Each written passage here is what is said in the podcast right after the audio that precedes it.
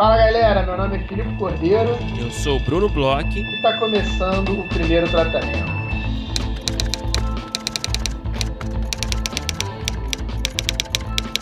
Fala Bruno, tudo bem? Fala Filipe Cordeiro, que alegria escutar a sua voz. Brunão, alegria escutar sua voz também, apesar de que essa semana a gente andou se falando aí no nosso grupo de estudos, que finalmente começou, né? Então acho que talvez seja a primeira aí das iniciativas do primeiro tratamento que decolou. E foi bom te ver ali entre vários rostos conhecidos em Casa Nova. É, Brunão, para quem não sabe, era um garoto de Copacabana, agora está em outro lugar virou um, um boêmio do Maitá. Uhum. E já aproveitei para dar uma olhada na sua casa nova no encontro, Brunão.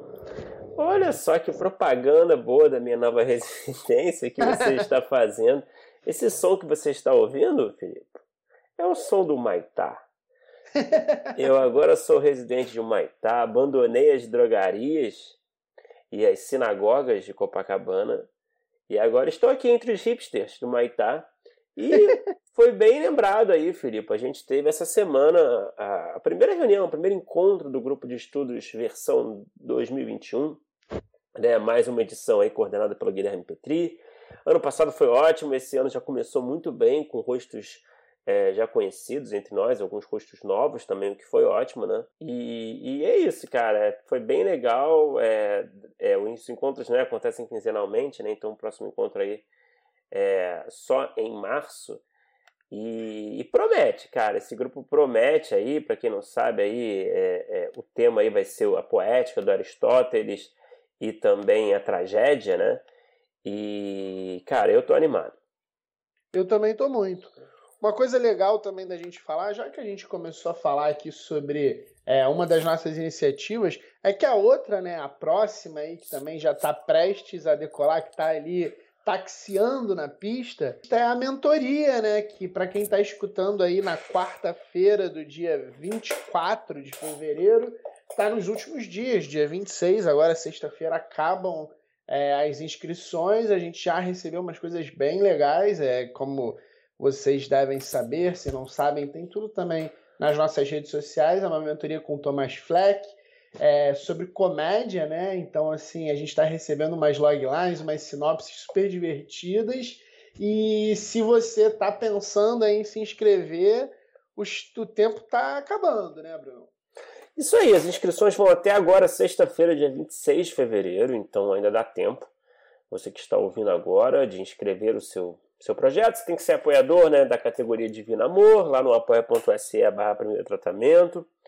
É, você se tornando apoiador, você já vai receber o formulário para se inscrever na mentoria. E é isso, projetos de comédia e um projeto será selecionado para dois encontros com Tomás Fleck. É uma ótima oportunidade de você mostrar o seu projeto, desenvolver, evoluir, amadurecer o seu projeto com um cara muito legal, muito e com, com jovem, mas também com, com bastante experiência aí em projetos de séries especialmente, eram Necrópolis, o Alciarice, também está trabalhando em uma série da Globoplay no momento. Então, há tempo ainda, corra aí que ainda dá tempo. E para fechar, né, esse quase nosso institucional aqui, que virou esse papo, é, eu acho legal também a gente falar, porque a gente está anunciando, a gente já está começando a jogar os plays nas redes sociais, e as pessoas estão perguntando muito sobre as rodadas. Então acho que é legal a gente falar aqui que as rodadas elas vão abrir daqui a pouco, no início de março, dia uhum. 2 de março abrem as rodadas. A gente colocou regulamento, a gente colocou tudo mastigadinho lá no site, quando tem que fazer é, a inscrição na Apoia-se, a gente botou qual, qual é, é, é faixa, tudo tá lá explicado. Só no dia 2 de março, por exemplo, as coisas vão é, aparecer, vamos dizer assim, no Apoia-se, formulário, a própria faixa para as rodadas, mas tem tudo lá no site, entra em primeirotratamento.com.br, tem lá na página principal um, um link para a rodada de negócios, tem todas as explicações ali. Então a galera que eu sei que está ansiosa, a gente tem notado que está ansiosa aí nas redes sociais, tá rolando, nos e-mails, perguntando para a gente, é, ó, já tem regulamento, já tem tudo lá para vocês darem uma olhada, já dá para ir se preparando, preparando os projetos. e 2 de março está começando a valer. É, vai até o dia 23 de março. Isso também acho que talvez seja legal a gente falar, porque senão vão acabar perguntando também. Então vejam lá, deem uma conferida no site, deem uma olhada no regulamento. É muito importante ler o regulamento para todo esse tipo de inscrição, é, todo esse tipo de coisa. A gente deixa tudo mastigadinho lá e fico, fica aí o convite para vocês darem uma olhada. Recado dado. Então, bom, antes da gente entrar na entrevista de hoje, é, a gente estava conversando aqui, né? O que, que a gente poderia falar é, agora nessa, nessa cabeça, né, nessa introdução desse episódio.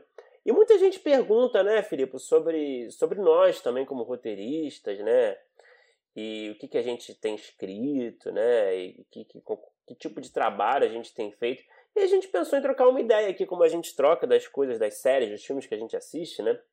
De trocar um pouco de informação sobre os projetos pessoais nossos que a gente tem tocado ultimamente, né?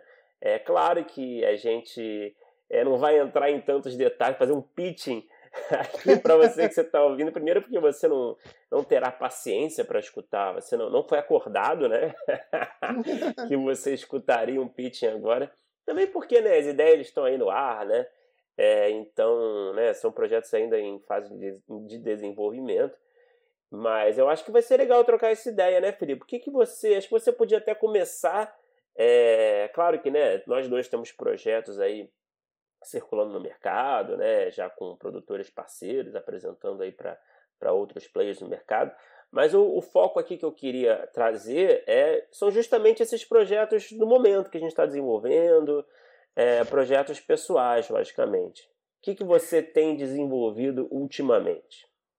Curti, Brunão. É, é, é, foi bem o que você falou, né? A gente conversa aqui, né? O que, que você está vendo, o que, que a gente está vendo, o que, que a gente está escrevendo, né? É. é. você também falou bem, tem aí um, um, outro projeto com produtoras, e aí tem cláusula de confidencialidade. Uhum. Então aí eu já fico um pouco mais preocupado, eu tenho certeza que você também. Mas tem também os projetos que, por enquanto, eu ainda estou.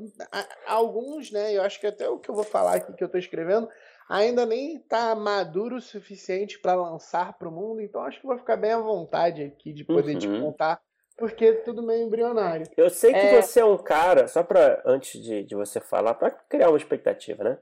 Eu sei que você é um cara que curte muito o gênero policial, né? não só como espectador, mas como roteirista e criador eu já li vários projetos seus, né, de, tem essa pegada mais de thriller às vezes, policial, mas eu sei também que ultimamente você tem feito aí um é, tem sido mais versátil também na criação de pensando, né, ideias de projetos, e que você está atacando em outros gêneros, é verdade?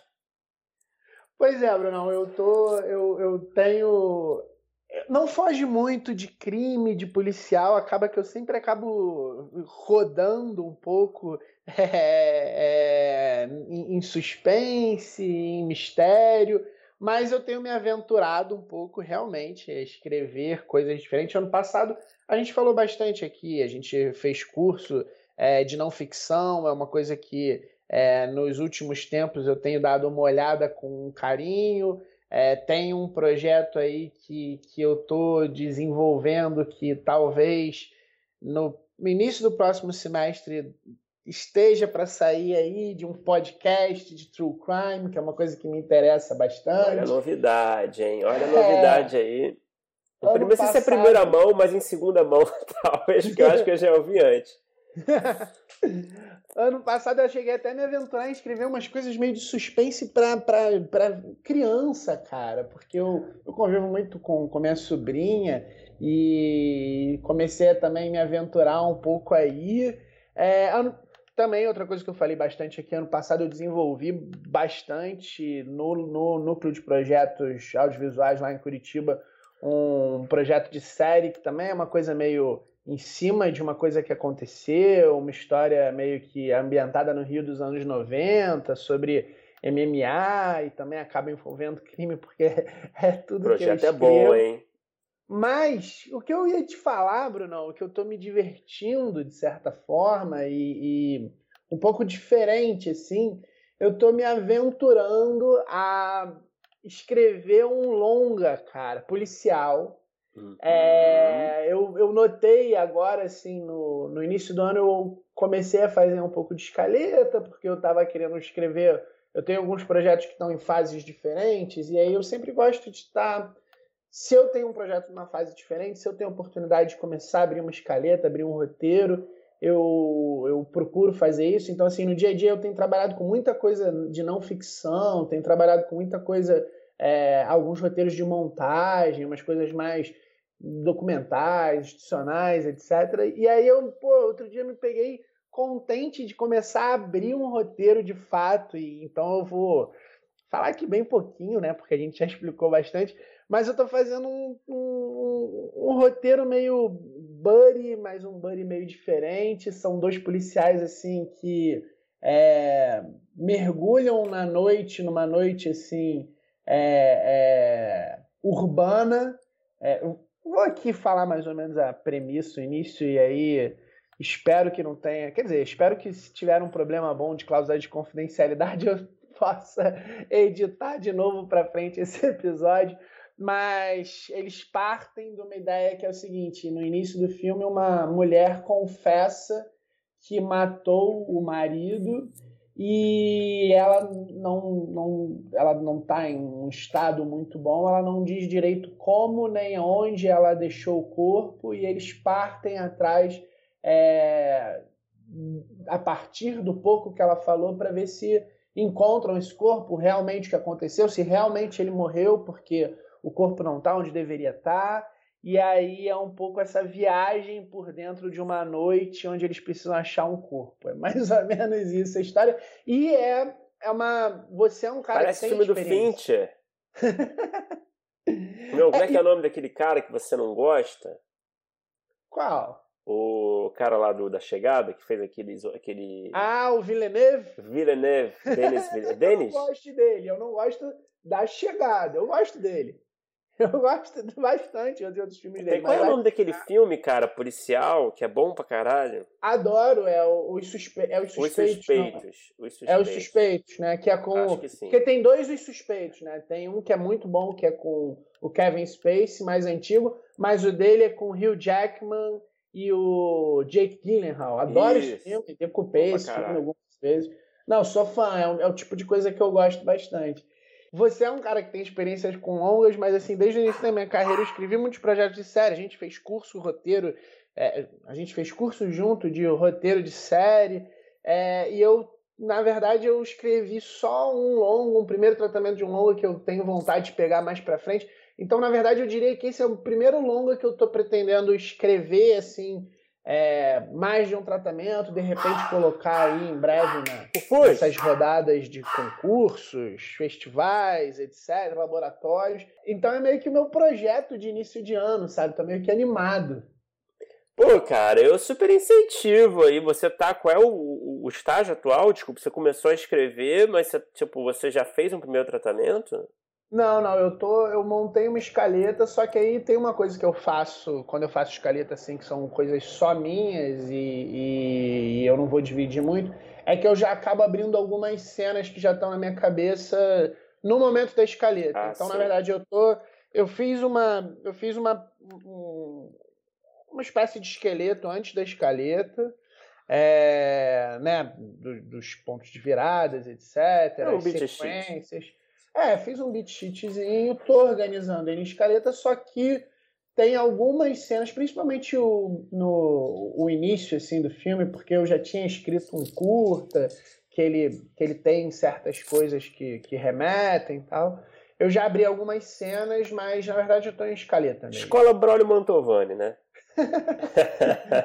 Pô, tomara, né, que, que isso seja. Sei que ele é... comentou, né? Ele comentou, acho, na nossa entrevista aqui, que ele tinha esse hábito de, de abrir algumas cenas, né, pra, pra sentir um pouco do tom, né? Eu já boto ela ali sem me preocupar tanto em terminar a escaleta, sabe? Eu já boto mesmo que tenha com diálogo mesmo.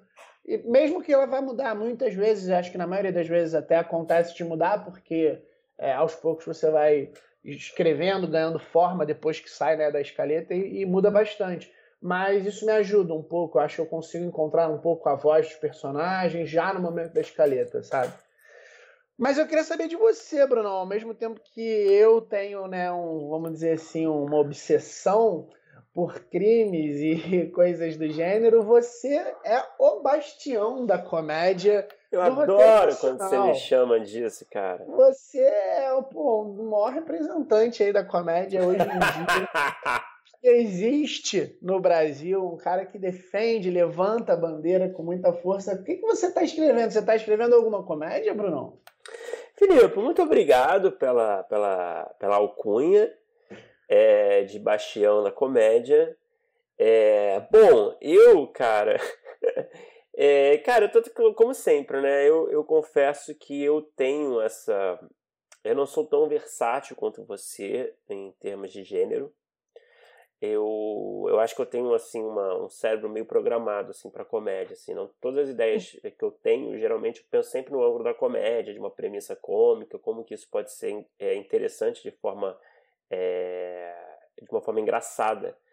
É, então. Ah, mas, mas mesmo dentro disso, eu, eu que já li alguns projetos, alguns, bastante projetos, você tem uma variação aí dentro também. Você, beleza, você tá ali na chave do humor, mas eu já li coisa que é, é mais contida, passa num lugar só, já li crime e humor, já ali, você gosta de brincar também. ah, sim, sim. Olha, bem lembrado, hein, Filipe? Que legal você levantando.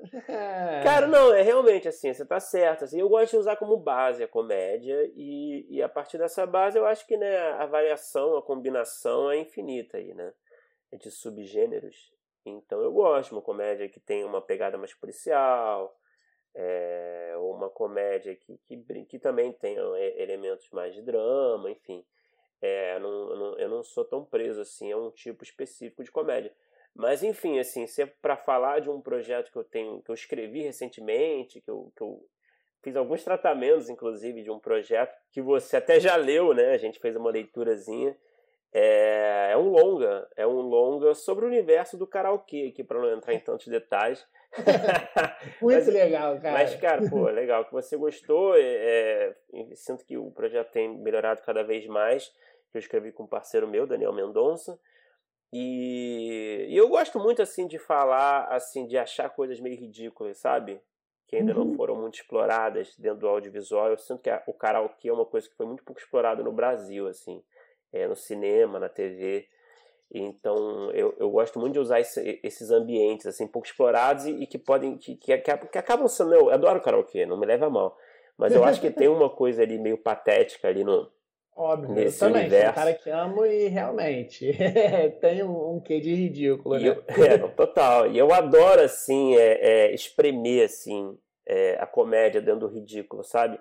Então eu acho que eu diria até que tem certa... Até o filme tem uma... O roteiro tem certa semelhança com aquele filme do Will Ferrell, recente na Netflix, que era sobre o Eurovision, não sei se você chegou a ver. Eu ainda não vi, mas eu lembro que você chegou a comentar comigo. Porque é, cara, porque a gente estava acabando de escrever, sei lá, o primeiro tratamento, e aí saiu esse, eu nem sabia, eu sou fã do Will Ferrell, é, e eu, eu vi, cara, que saiu esse, vi o trailer, eu falei, caralho, será que é muito parecido? Fiquei até, né, você sabe como é que é, né, você deve ter passado por isso também, às vezes você tá escrevendo alguma coisa, e aí você, alguém, né, coloca lá, né, já sai no mercado, algo parecido. E eu fiquei até meio nervoso, assim, eu fui assistir depois, assisti o filme até mais ou menos, assim, tem uma semelhança ou outra, claro, tem algumas convenções, né, desse, é, também é uma dupla no meu, né, de protagonista é um buddy também, né, tem algumas convenções, assim, é um campeonato, né, então não tem como fugir de algumas convenções, mas é, mas é bem diferente, assim, e, mas enfim, tem, é isso, assim, é, é, é um, é, é tudo que eu quero também falar também, porque a gente tem essa paranoia de roteirista, né.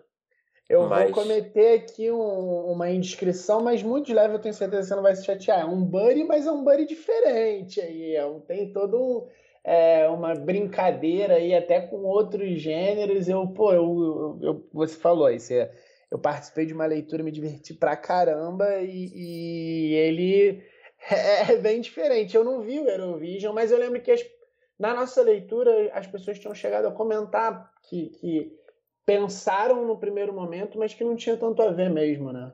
É, tem essa pegada. Bom, já que você é, trouxe aí, tem. É, eu, eu, eu, diria. Eu levantei uma bola aqui. Se fazendo você cortar, é Alô, produtores, alô, players que estão ouvindo. Fazer um breve pitching aqui, né? Eu diria que o filme é uma mistura de é, História de um Casamento com Step Brothers, do Will Ferrell. Cara, então... puta, aí, gostei. Eu não, eu, esse pitch eu não tinha escutado. Eu já tinha lido o roteiro, mas não tinha escutado esse pitch pô, perfeito, cara. Então, se você é um produtor que está atrás de um filme sobre uma comédia popular, né? Acho que é importante dizer, frisar. Comédia popular sobre karaokê e divórcio, ó, eu tenho um projeto para você. mas, mas é isso, assim, é uma comédia popular, assim, eu tenho tentado trabalhar projetos mais populares e que sejam acessíveis, mas que tenham também uma originalidade, né? Uhum. É, que eu acho que isso, esse é a, essa é a grande meta, eu acho, de todos nós que estamos aí inseridos no mercado, né? É, do cinema, do audiovisual em geral. E... Mas enfim, é isso, trabalhar um pouco também da cultura nacional, que é muito rica, né? A cultura pop, da, das músicas pop, né? Que são clássicas de karaokê. Eu acho que tem todo esse cenário, desse universo então, é isso basicamente o projeto aí que eu, que eu tenho. É um deles, né? Que eu tenho tocado ultimamente. E, bom, eu acho que a gente pode continuar essa conversa outro dia, né? Senão vai ficar longa demais. Né? Temos muitos projetos aí na manga. É, fora os que a gente realmente falou no início que a gente não pode falar muito e que a gente está torcendo aí para em breve poder falar, mas de uma outra forma, né? Poder apresentar aí para o mundo. E Bruno, agora vamos falar sobre o nosso episódio de hoje. É, conversamos com um cara que eu sou muito fã, eu sigo há bastante tempo nas redes sociais. Ele é uma dessas pessoas que a gente conversa que é multifacetado em termos de não só no cinema, né? Porque muitas vezes a gente conversa aqui com é, roteiristas que são realizadores e aí são produtores e diretores. Ele vai um pouco além disso, vai bastante além disso. É um cara que dá muitas dicas excelentes nas redes sociais, então já, já deixo essa dica aqui sobre é, o nosso convidado. E é um cara que escreve é, dá para dizer quase que ele tem um, um, uma obsessão de um dos assuntos que ele escreve e acabou trazendo ao mundo obras excelentes sobre uma figura que a gente vai falar daqui a pouco e, e tem uma visão muito interessante porque ele tem uma cultura, né? Um cara que eu fico impressionado, eu fiquei impressionado quando a gente conversava. Ele tem uma cultura por conta de tudo que ele trabalhou, por conta de tudo que ele viveu, de todos os lugares que ele passou, incrível, e ele passa realmente para as telas, quando ele escolhe né, escrever em termos de roteiro para as telas. Conta aí, Bruno, com quem que a gente conversou? A gente conversou com o André Barzinski, André Barzinski é roteirista, diretor, também jornalista, né, crítico, né? Então, ele Bom, só para citar alguns trabalhos, ele dirigiu o documentário Maldito sobre o, o Mojica, né, o Zé do Caixão, também foi um dos criadores e roteiristas da série Zé do Caixão, que é muito legal, super recomendo para quem não assistiu do canal Space. É, e também foi diretor de diversos programas aí, de entrevistas aí no canal Brasil, Eletro Gordo, Nazi Noite Adentro, é, muitos programas aí focados em cultura pop com ícones da cultura pop. Mais recentemente ele foi roteirista e diretor do História Secreta do Pop Brasileiro, que foi indicado aí ao Prêmio Abra. É, e eu acho, cara, o André, eu sigo ele no Twitter, adoro as coisas que ele posta, as dicas que ele dá de cinema. É um cara aí, como o Filipe disse, muito entendido, é um, é um cinéfilo aí no, é, no significado mais verdadeiro da palavra. E, cara, eu adorei, eu adorei que o Filipe trouxe aí umas, umas trivias muito boas aí da carreira de, de jornalista é, que cobria cultura pop, né, do André, né, que, que vai valer a pena escutar. Melhor a gente nem falar muito aqui, e guardar é. para a hora que você escutar isso na, no, durante o papo. Vamos ouvir aí que foi muito bom.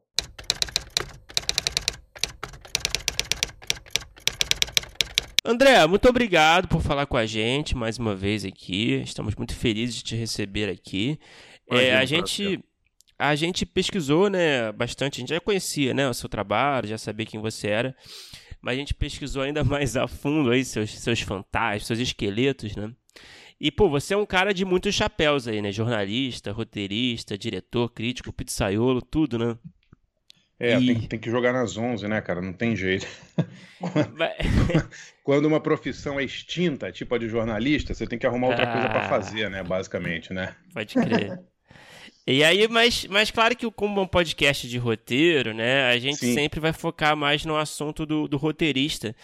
E aí eu queria saber, é, pra gente começar a mesma conversa, como é que o roteiro surgiu na sua vida? Eu sei que você começou como jornalista, né? É, não sei se o roteiro, enfim, o trabalho no audiovisual em geral já estava no horizonte, se você pretendia algum dia, alguma coisa que aconteceu.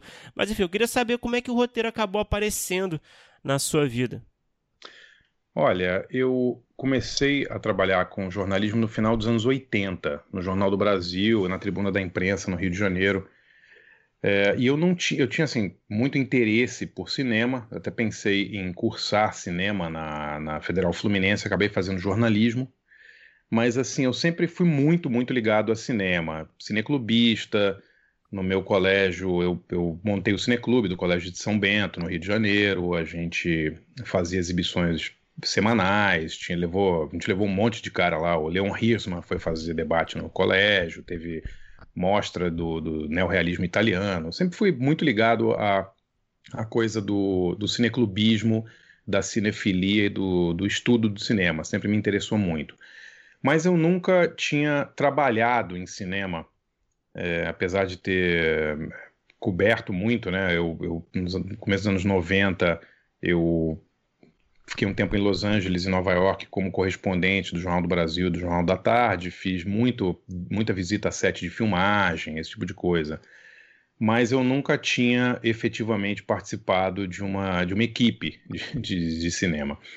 Até que em 98 eu lancei com meu parceiro Ivan Finotti um livro sobre o Zé do Caixão, né, o Maldito.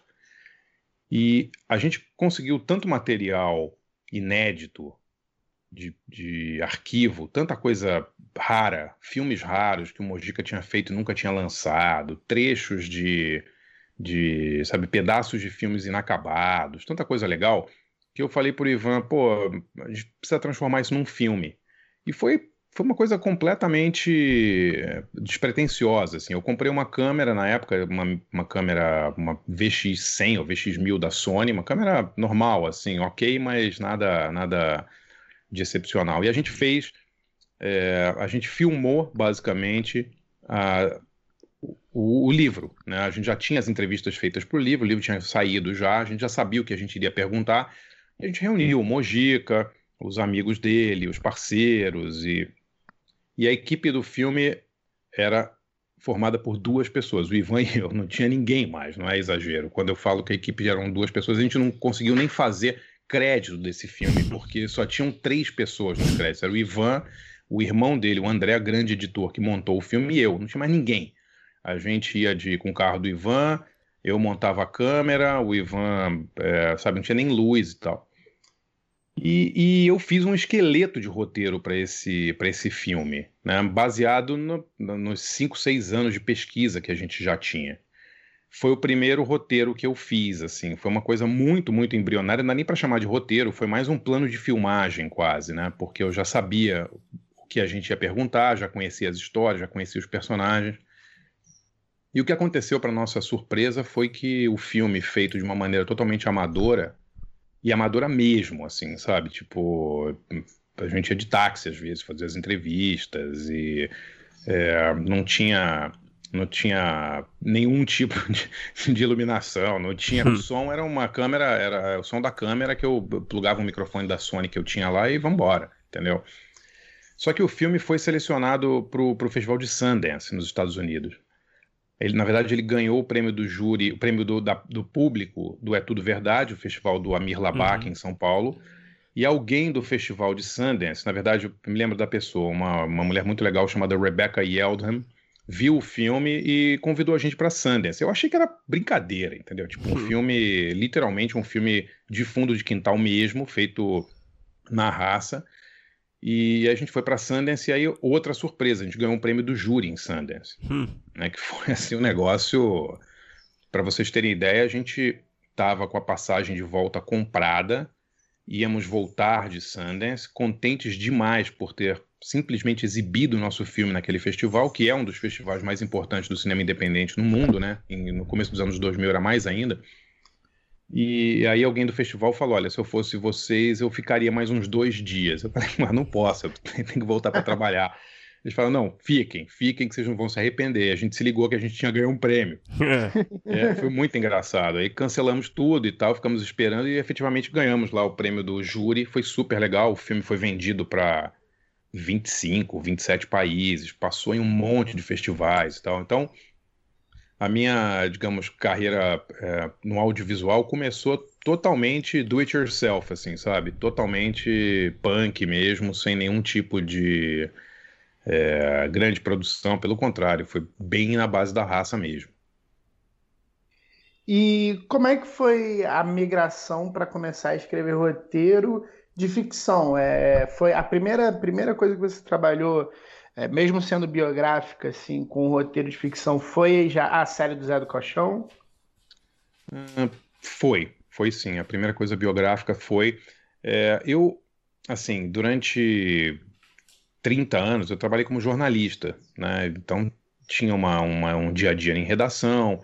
Depois eu passei, eu tive um período de 10 anos em que eu abandonei o jornalismo e eu Fiquei fazendo só livros e eu tive uma casa noturna também, algumas casas noturnas em São Paulo e mais um chapéu aí, né? É, exatamente, é.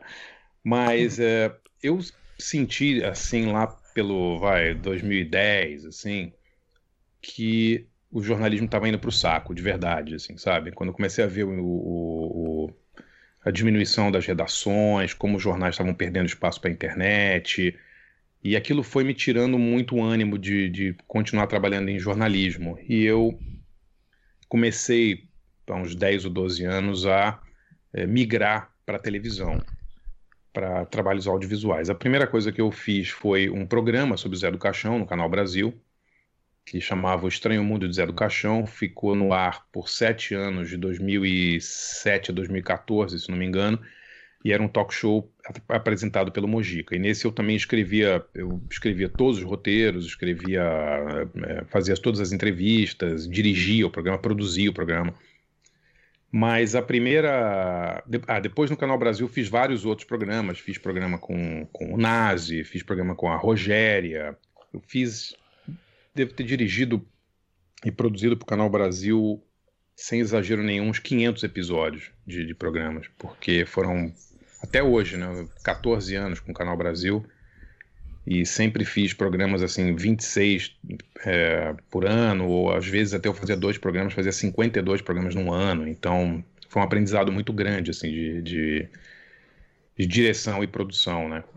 Mas eu sempre tive vontade de escrever e pintou a chance quando o, a Turner, no canal Space né, da Turner, aprovou o nosso projeto de transformar o livro, nosso livro, numa minissérie sobre o Zé do Caixão. Foi a primeira, foi a minha primeira experiência com, com um roteiro de, de ficção. Na verdade, não era ficção, né? era uma, uma ficção baseado, baseado em fatos, baseado numa biografia, mas foi a primeira experiência com atores, com Sim. um diretor que foi o Vitor Mafra, e foi uma experiência super nova para mim. Assim, eu, eu conhecia só de só de, de ler sobre roteiristas e aquela coisa teórica, né? De você ler os livros sobre roteiros e mas fazer na prática foi, foi uma escola muito, muito importante para mim. André, só uma, voltando ainda para o Zé do Caixão, é, uma curiosidade que eu tenho assim, né? Você, quantos projetos, né? Você já trabalhou aí sobre ele, né? Seja no audiovisual, seja né, livro, né? Enfim, é, você tem claramente uma paixão aí por esse personagem que que você, que que te chamou tanto a atenção nele assim? Que que, como é que você se apaixonou? Por que e como que você se apaixonou por esse personagem? Cara, é, a primeira vez que eu vi o Zé do Caixão foi no meio dos anos 80, deve ter sido 85, 86, no Rio Cine Festival. Foi numa sessão, se eu não me engano, no Cine Ricamar, no Rio onde ele exibiu O Despertar da Besta, que era um filme que estava censurado, era um filme de 69 que nunca foi exibido. Ele, ele foi feito como um título original de Ritual dos Sádicos, depois o Mojica, com, quando a ditadura estava começando, assim, no, nos últimos, né, tava, já tinha anistia, aquela coisa de ah, a censura vai acabar e tal, início dos anos 80. O Mojica tentou relançar esse filme com o nome de Despertar da Besta, mas o filme nunca foi lançado oficialmente. E eu fui ver esse filme lá no Ricamar. Fui como, como espectador, assim. Já tinha ouvido falar do Zé do Caixão, mas era impossível em 85, 86 você ver um filme do Mojica. Eles não existiam, não tinha. Tinha uma, uma, uma cópia em VHS muito ruim do A Meia-Noite Levarei Sua Alma, mas era impossível ver. E aí eu vi o Despertar da Besta e fiquei, assim, foi uma coisa realmente uma, uma mudança de, de, de, de paradigma para mim, assim, sabe? Um filme que me abriu a cabeça de uma maneira como nenhum outro. Foi uma experiência, assim, fiquei muito, muito tocado pela, pela, pela força do filme, pelo fato de ser um cinema primitivo, super forte, me remetia a Samuel Fuller, esses caras mais, assim, radicais do cinema americano, mas com uma pegada totalmente brasileira, uma pegada terceiro-mundista, um filme um filme sujo, um filme sobre as ruas de São Paulo, um filme sobre droga, sobre polícia, sobre o DOPS, sabe? É uma coisa assim fantástica. Eu fiquei alucinado com o filme, realmente me, me marcou muito. E eu, e eu, depois da sessão, fui me apresentar para o Mojica. Falei, ah, Mojica, pô, eu gosto muito de cinema e tal, tô começando a escrever sobre cinema. Na época eu não, não trabalhava em jornal ainda, estava na faculdade. E, pô, eu queria muito, muito ver você filmando e tal. E o Mojica, naquela simplicidade dele, falou: ah, eu tô filmando em São Paulo, se quiser aparecer lá. Falei, ah, beleza, né? Eu, eu, cara de pau, um dia depois estava lá. Assim que terminou a sessão, de dois dias depois peguei o ônibus e fui para São Paulo. Crente que ele ia, que eu ia ver ele filmar um filme de terror e tal. Puta, cheguei lá, cara, era uma era uma produção de sexo explícito na boca do lixo, na Rua Triunfo, sabe? Um negócio de uma pobreza, sabe? Filmado em vídeo, com uns atores horríveis, sabe? Com, com mulheres que eles angariavam, pegavam ali na, na, na rua na hora ali para fazer as cenas. Negócio muito, muito triste. Falei, pô, como é que um cara. Pensei, né? Como é que um cara talentoso desses e tal eh, chegou nesse nível, né? De fazer esse tipo de filme? O que, que aconteceu com esse cara? E fiquei, fiquei fascinado pela história dele. Foi ali que eu fiz amizade com ele. Alguns anos depois, eu me mudei para São Paulo, fui trabalhar na Folha, em 90. E aí fiquei muito, muito próximo dele e comecei a pesquisar a vida dele. E, cara, é uma coisa assim, é, não, existe no mundo um, um, tipo, alguém como o Mojica, né? Um autodidata desse, que estudou até os 11 anos de idade, fazer os filmes que ele fez, com as, com as condições em que ele fez. É, e o tipo de cinema radical, blasfemo, anticlerical, é uma coisa assim, fora de qualquer né, um filme sem referências, né? As referências dele eram, eram, eram quadrinhos, basicamente, mas não eram referências cinematográficas. É, ou até eram, mas eram os filmes da Universal que ele viu quando ele era criança, porque ele tem aquela história de que ele morou nos fundos de um cinema, que é uma, para mim, uma das histórias é, é, cinema paradiso de verdade, né? Tipo, o cara, ele passou a infância dentro de um cinema. Então, eu sempre achei a história dele muito, muito linda e tive a sorte de conseguir fazer o, o livro com o Ivan e depois o, um filme sobre ele contando, né, pelo menos parte dessa história, que para mim é uma das histórias mais bonitas que eu já que eu conheci assim de, de, de artista em geral, de, de, criadores, né, uma história muito legal de superação, de é, de um cara que fez tudo sozinho, muito talentoso, tinha tudo contra ele, né, um cara que nunca foi de nenhuma nenhuma, nenhum gênero do cinema brasileiro, né? De que gênero é o Mojica? Ele não é cinema novista, não é cinema marginal, apesar de conhecer todo mundo da boca e fazer os filmes na boca. Ele não era cinema de grude, né? Essa era, era uma galera mais mais intelectualizada, mais cinéfila e tal. Ele era o Mojica, ele fazia os filmes dele e, e assim, foram 35 anos de, de, de convivência com ele, assim, foi, foi um aprendizado muito legal. É, o, o, André, e como é que é essa, assim, você falou que você teve uma convivência é, muito intensa, né, muito próxima com, com o Mojica, né, e ao mesmo tempo você trabalhava em projetos sobre a vida dele, né, como é que é essa proximidade entre o autor e o seu personagem que vai ser retratado nessas obras, você acha que essa convivência de, de alguma forma é, trouxe algum obstáculo, talvez trouxe algum tipo de censura, assim, entre aspas, assim, ou, ou não afetou de forma alguma o, a, o resultado desses projetos? Você sentiu na liberdade de, de, de, contar a verdade toda? Enfim, como é que como é que é essa dinâmica, assim, que é uma parada bem atípica, né? Sim, sim.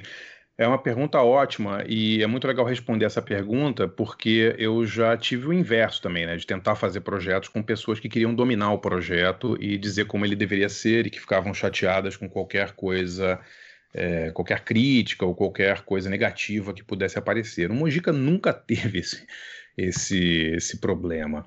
Eu acho que ele confiava bastante na gente e em 35 anos ele nunca me pediu para cortar alguma coisa de algum filme ou de, de, alguma, alguma coisa que eu escrevi. E se vocês lerem o, o, livro e verem o filme, vocês vão ver que tem muitas coisas ali que são desabonadoras para ele.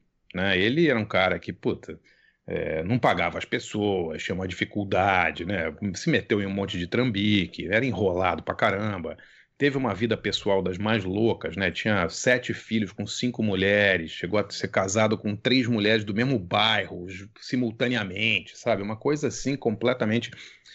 É...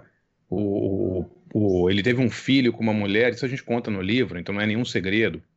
Ele teve um filho com uma mulher, e aí, para a esposa dele não descobrir, ele convenceu o pai dele a assumir a paternidade do próprio filho. Então, ele ficou sendo irmão do filho. Né? Caceta. E o pior, isso nunca foi mudado. Até hoje.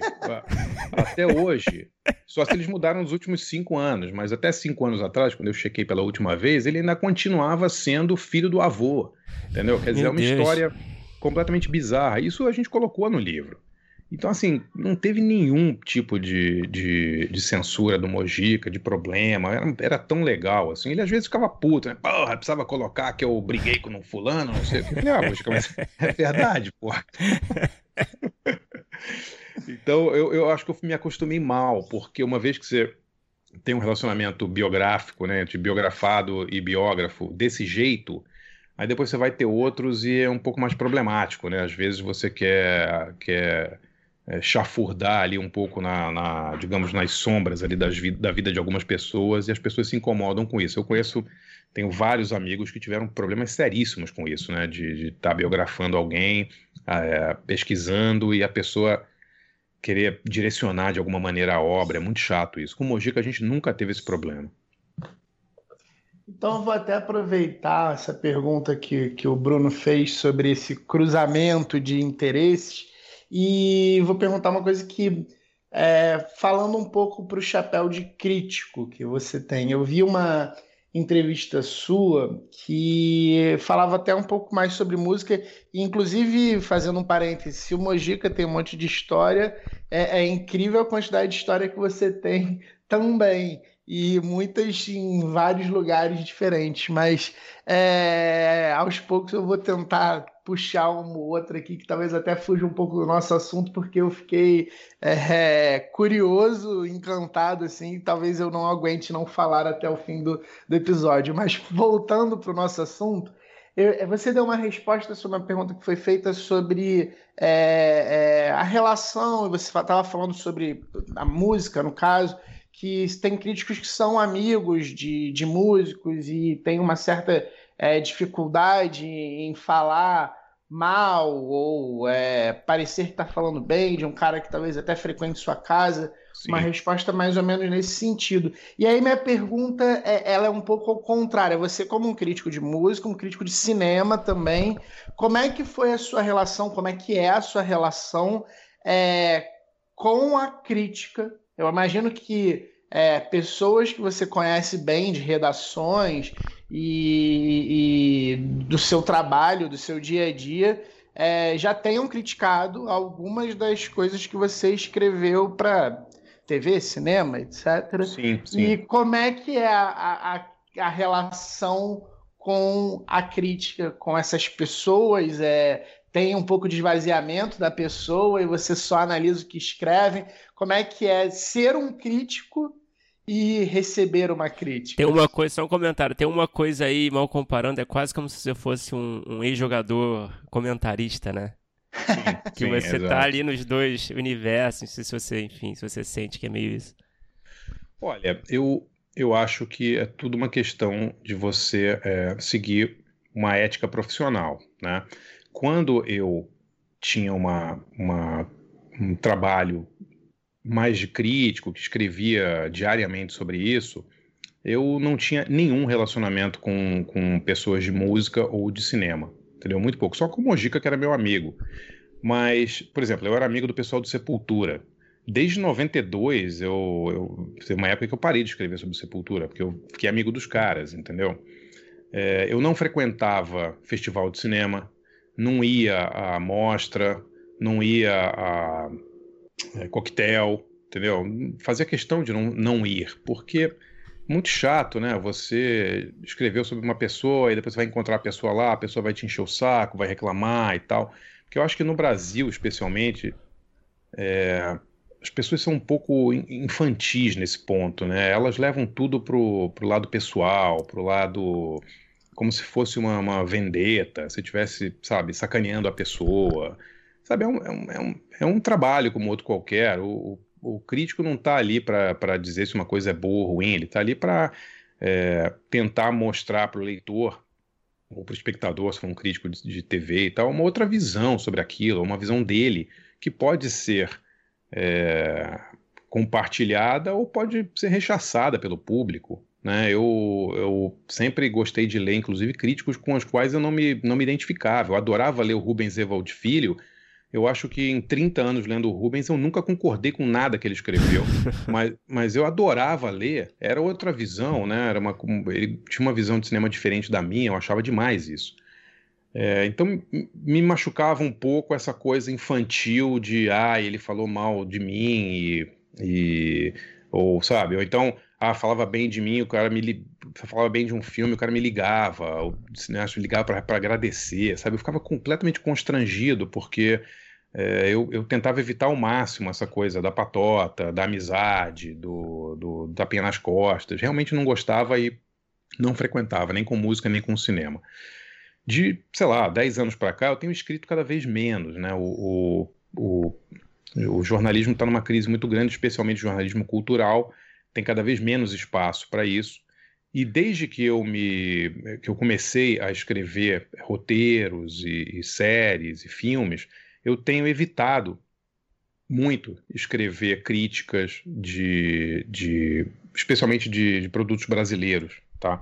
Porque eu acho que é, não é muito ético eu estou fazendo uma série para a produtora X, aí eu vou ter que fazer uma crítica de uma série daquela produtora, entendeu? Tipo, é, com certeza é, isso é um, é um conflito de interesses, né? E eu tento não, não cair nessa. Então eu tenho escrito pouquíssimo para jornal, crítica quase nenhuma. O que eu tenho escrito para jornal, o que me chamam muito agora é para escrever obituário, né? Que você vai ficando velho, eles começam a te chamar só para escrever sobre pessoas que morrem.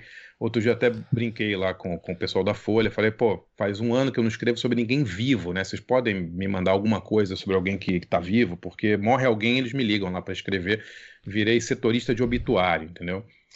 Mas é, eu acho o seguinte, eu já tive sim é, críticas negativas a coisas que eu escrevi e eu nunca liguei para a pessoa para tomar satisfação ou para reclamar.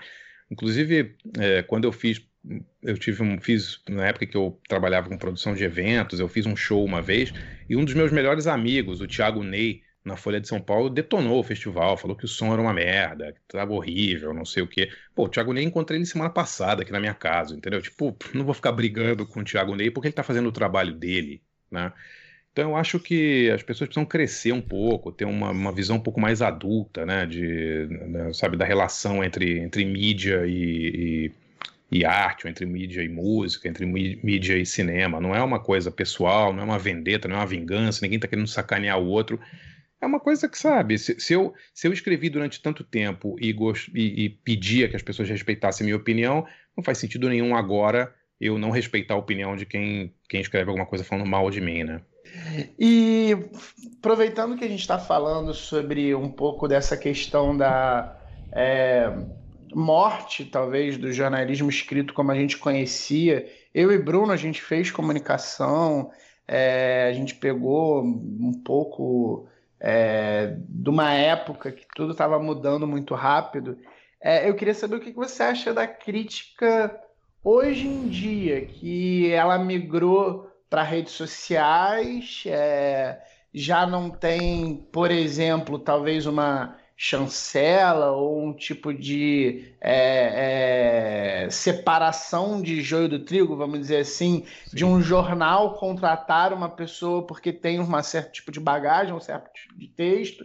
É, tá muito no YouTube.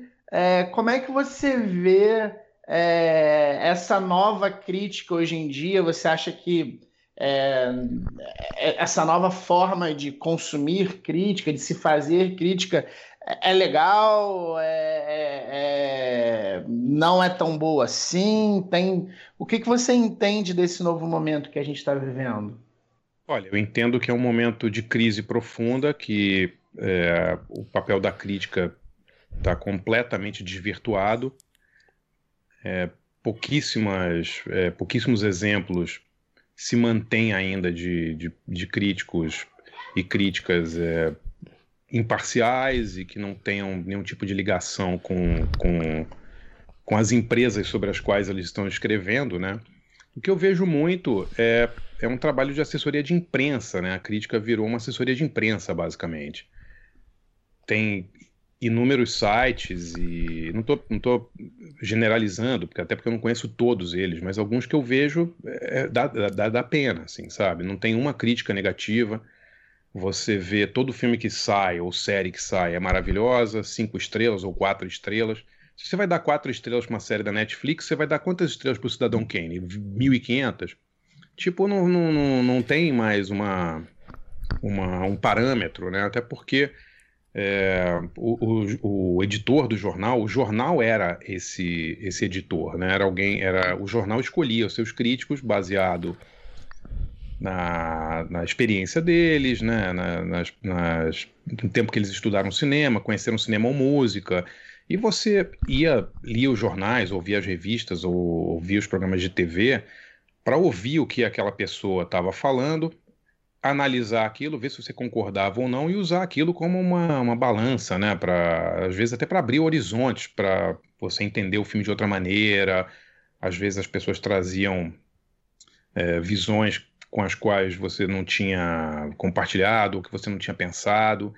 Então eu acho que hoje é, virou muito uma coisa comer, puramente comercial. A maioria do que se passa por crítica hoje é assessoria de imprensa, jabá, basicamente disfarçado, né? jabá disfarçado de, de crítica. É o que eu mais vejo por aí, é jabá disfarçado com, de crítica. É pessoa que, que ou trabalha é, para as próprias plataformas, ou quer alguma coisa da plataforma, ou fala bem de um filme ou de uma série porque vai ter mais like e aí vai bombar mais o canal de YouTube dele, ele vai ganhar mais com o patrocinador. Mas é, tem, tem uma, digamos, uma, uma relação muito promíscua entre quem escreve e, e as plataformas e as gravadoras. Uma relação que, quando eu comecei no jornal, era muito separada. Claro, você tinha. Eu escrevia sobre música, conhecia as divulgadoras das gravadoras, conhecia o pessoal dos estúdios, mas, sabe, não tinha essa obrigação de você falar bem. A pessoa não ligava para você, puta, porque você falava mal de alguma coisa. Ou, sabe, isso não. Você fazer uma crítica negativa, o que, que isso poderia acarretar? O artista poderia não querer falar mais com você, como já aconteceu várias vezes. Legião Urbana não falava com a Folha de São Paulo, a Marina Lima não falava com a Bis. Isso acontece, é direito dos artistas também. Mas hoje em dia o que eu sinto é que muita gente que escreve fica com medo de, de falar mal ou já fala bem a priori porque quer ficar, quer ficar bem com, a, com as plataformas. Outro dia no Twitter eu, eu fiz um, um tweet bobo lá falando, pô, como, como tem pouco filme clássico na, no, no, streaming, né? Tipo, fui procurar Cidadão Kane e nenhuma das, das grandes plataformas tinha. Fui procurar eu Vinhas da Ira. Isso. É, Vinhas da Ira do John Ford não tinha nenhuma plataforma. Eu falei, como é que pode não ter um filme do John Ford, esse filme do John Ford nas plataformas? Começou a chover é, comentário de, de, donos de sites de, sobre séries e tal, defendendo as plataformas e falando, não, elas são as guardiãs do cinema clássico, tem muito cinema clássico nas plataformas. É mentira, entendeu? É. Então, assim, o que, que esse cara está ganhando ao falar uma, uma cascata dessas? Ele só pode estar tá querendo. É, é, é ficar bem com, com alguém da plataforma que vai dar para ele no final do ano, sei lá, uma caneca, ou sei lá o que vai dar, uma camisa, não sei o que vai dar, porque dinheiro não tem mais, né? Uma caneca realmente é, não, é um artigo de luxo. Ah, mas se, você visse, precisa... se você fosse em alguns desses screenings, dessas exibições, as pessoas se matam por, um, por uma chaveiro. camisa, cara. Sabe? Um chaveiro. É uma coisa vexaminosa, entendeu? É, é... Não, juro, é uma coisa é, é, é vergonhoso para a classe. E André, você não precisa nem ir tão longe. Esse final de semana eu quis ver Misery, né? Louca Obsessão. Não tem, né? Não tem, eu tive que, Dá infelizmente, falar aqui, é, tive que dar meu jeito. Claro, é, claro. Vi, acabei vendo o filme, mas não, não tinha em lugar nenhum. E é um filme de, de 1990. Até fui Exato. olhar, eu fiquei até meio curioso. Ele é exatamente de 1990. Exato. E não tem nenhuma. E, ganhador de Oscar. É, é, é, até um filme que. Não sei, mas assim, é um filme que não é tão pouco popular, eu acho. Assim. Não, o filme baseado no Stephen King. É, é, é foda. Tipo, a Cat Bates ganhou até Oscar, ontem, é. exatamente. É. E, e, não tinha lugar nenhum. É incrível, né? É incrível. É. São os mistérios do, dos algoritmos, né? Mas o André, ainda falando desse assunto de, de, crítica e tal, tem dois tipos de crítica que me chamam bastante atenção. Não sei se chamam a sua, queria saber o que, que você pensa sobre esses, esses modelos. Principalmente assim nesse ambiente mais underground, né? De, de, de blogs, né? É, um deles é aquela crítica que você lê, lê e não entende porra nenhuma. É, isso é o que mais tem. que é, o, é um exercício de vaidade do, do crítico, Sim. né? Ele é uma punheta ali mental ali, que ele está tentando se mostrar ali como é, alguém dono de um conhecimento que você não entende nada. E um, e um segundo tipo, e eu acho que tem essa função social da crítica na teoria, né? De, de ajudar o leitor e, na verdade, não está ajudando nada, né? Enfim. E a, a, segunda crítica que eu vejo com bastante frequência, não necessariamente só em blogs, até em, em, em veículos maiores de imprensa, é quando o crítico ele escreve sobre o filme que ele gostaria de ver, não Sim. sobre o filme que ele viu. Uhum. O que, que você pensa? Te incomoda, sim? O que, que você pensa sobre esses? Eu não, também não sei se tem outros clichês, mas esses me chamam mais atenção. Tem, tem sim, tem muitos clichês, e esses são dois, assim, textos confusos e textos sobre o crítico, em vez de textos sobre, em vez de falar sobre a obra, é, são, são muito comuns, né? Sempre foram, assim. E eu acho que é, a primeira, o primeiro é falta de talento mesmo, né? Que a às vezes. É, eu sempre tentei escrever da maneira mais simples possível, né? Eu acho que é, nosso trabalho é se comunicar de uma maneira fácil, simples. E eu tenho, eu assim, eu tenho sempre observei que os textos mais legais são os textos que te prendem desde o início, né? Que você é, tem uma sabe, que tem um abre legal, que tem um lead forte, que tem, é, sabe, uma coisa realmente chamativa logo no início, e que são textos que eles se desenvolvem, né, e desenvolvem a ideia ao longo do texto, e que não ficam, como você disse, punhetando, né, e mostrando conhecimento. Ah, naquele filme de 1912, não sei quem. Eu acho isso insuportável, né, essa coisa desse é, ficar jogando referências, como se todo, todo leitor tivesse que, que saber tudo, é, como se jogar referências que o leitor não conhecesse fosse algum tipo de, de, de, de vantagem para o crítico. Né? Eu acho isso insuportável. E, e, você tem razão, cara, tem muita gente que escreve sobre como o filme deveria ter sido e não como ele é, na verdade. Eu acho que você pode falar, às vezes, olha, é uma grande oportunidade perdida, porque é, por exemplo, vou dar um exemplo recente, Mank. Não sei se vocês viram lá uhum, o filme do David Fincher, uhum. né? Uhum. É, se eu escrevesse sobre esse filme, eu ia falar, olha, o filme ele é sobre o, o sobre o Mank, né? Só que o Mank não é um personagem interessante quanto é o Orson Welles. O Mank é um personagem insuportável no filme. Né? Ele é um personagem que fica o tempo inteiro deitado, é um puta de um mala, ninguém aguenta o cara, ele fica bebendo e você não consegue entender no final, você não tem empatia nenhuma por ele. Né? Então, se você faz uma crítica e, e você aponta isso e fala, é, talvez se o filme fosse é, mais voltado para a figura do Orson Welles ou para a briga dos dois, né, que aconteceu depois, o filme poderia ter sido melhor. Mas você explica, né? Você, você tenta é, explicar as circunstâncias e explicar o que te levou a fazer isso. Não ah, não, teria sido muito melhor se o diretor fizesse isso, se o roteiro fosse assim, fosse assado. Isso é, é, é realmente muito chato. Agora, o que mais me incomoda hoje mesmo é, é ler, ler, ler o, o, texto, não entender nada do que a pessoa falou. Até agora eu não entendi se o cara falou bem, falou mal, o que, que ele achou. Tá falando da entendeu? dialética. Nossa, nossa. Outro dia, outro dia li um, até, até mando para os amigos às vezes, eu, eu falo para os jornalistas mais velhos, assim, amigos, eu falo, por favor, alguém me diga o que, que essa pessoa quis dizer com isso. E aí começa uma discussão, porque também ninguém entende, né? Ô André, eu vamos voltar um pouco para o roteirista agora e eu vou aproveitar e encaixar assim uma das histórias que eu ouvi para te fazer uma pergunta. É, em algumas das entrevistas que eu estava vendo sua, você fala de uma maneira assim quase que é, com nojo, assim, você fala como se fosse uma terça-feira que você que apresentou Nevermind para o Joey Ramone. E aí, a minha pergunta é sobre uma pessoa com tanta é, bagagem, história. É, eu imagino que você tenha diversos tipos de projetos de escrita, e eu queria saber se existem projetos para audiovisual. É, mais, né, mais próximos assim do Zé do Caixão, porque você tem bastante coisa até sobre música, dirigiu algumas coisas sobre música, mas sobre música e uma outra pergunta que eu também é, a gente já fez até aqui para algumas vezes para roteiristas que também vestem outros chapéus assim, é, que são autores de livro, que é, tem jornalistas e etc.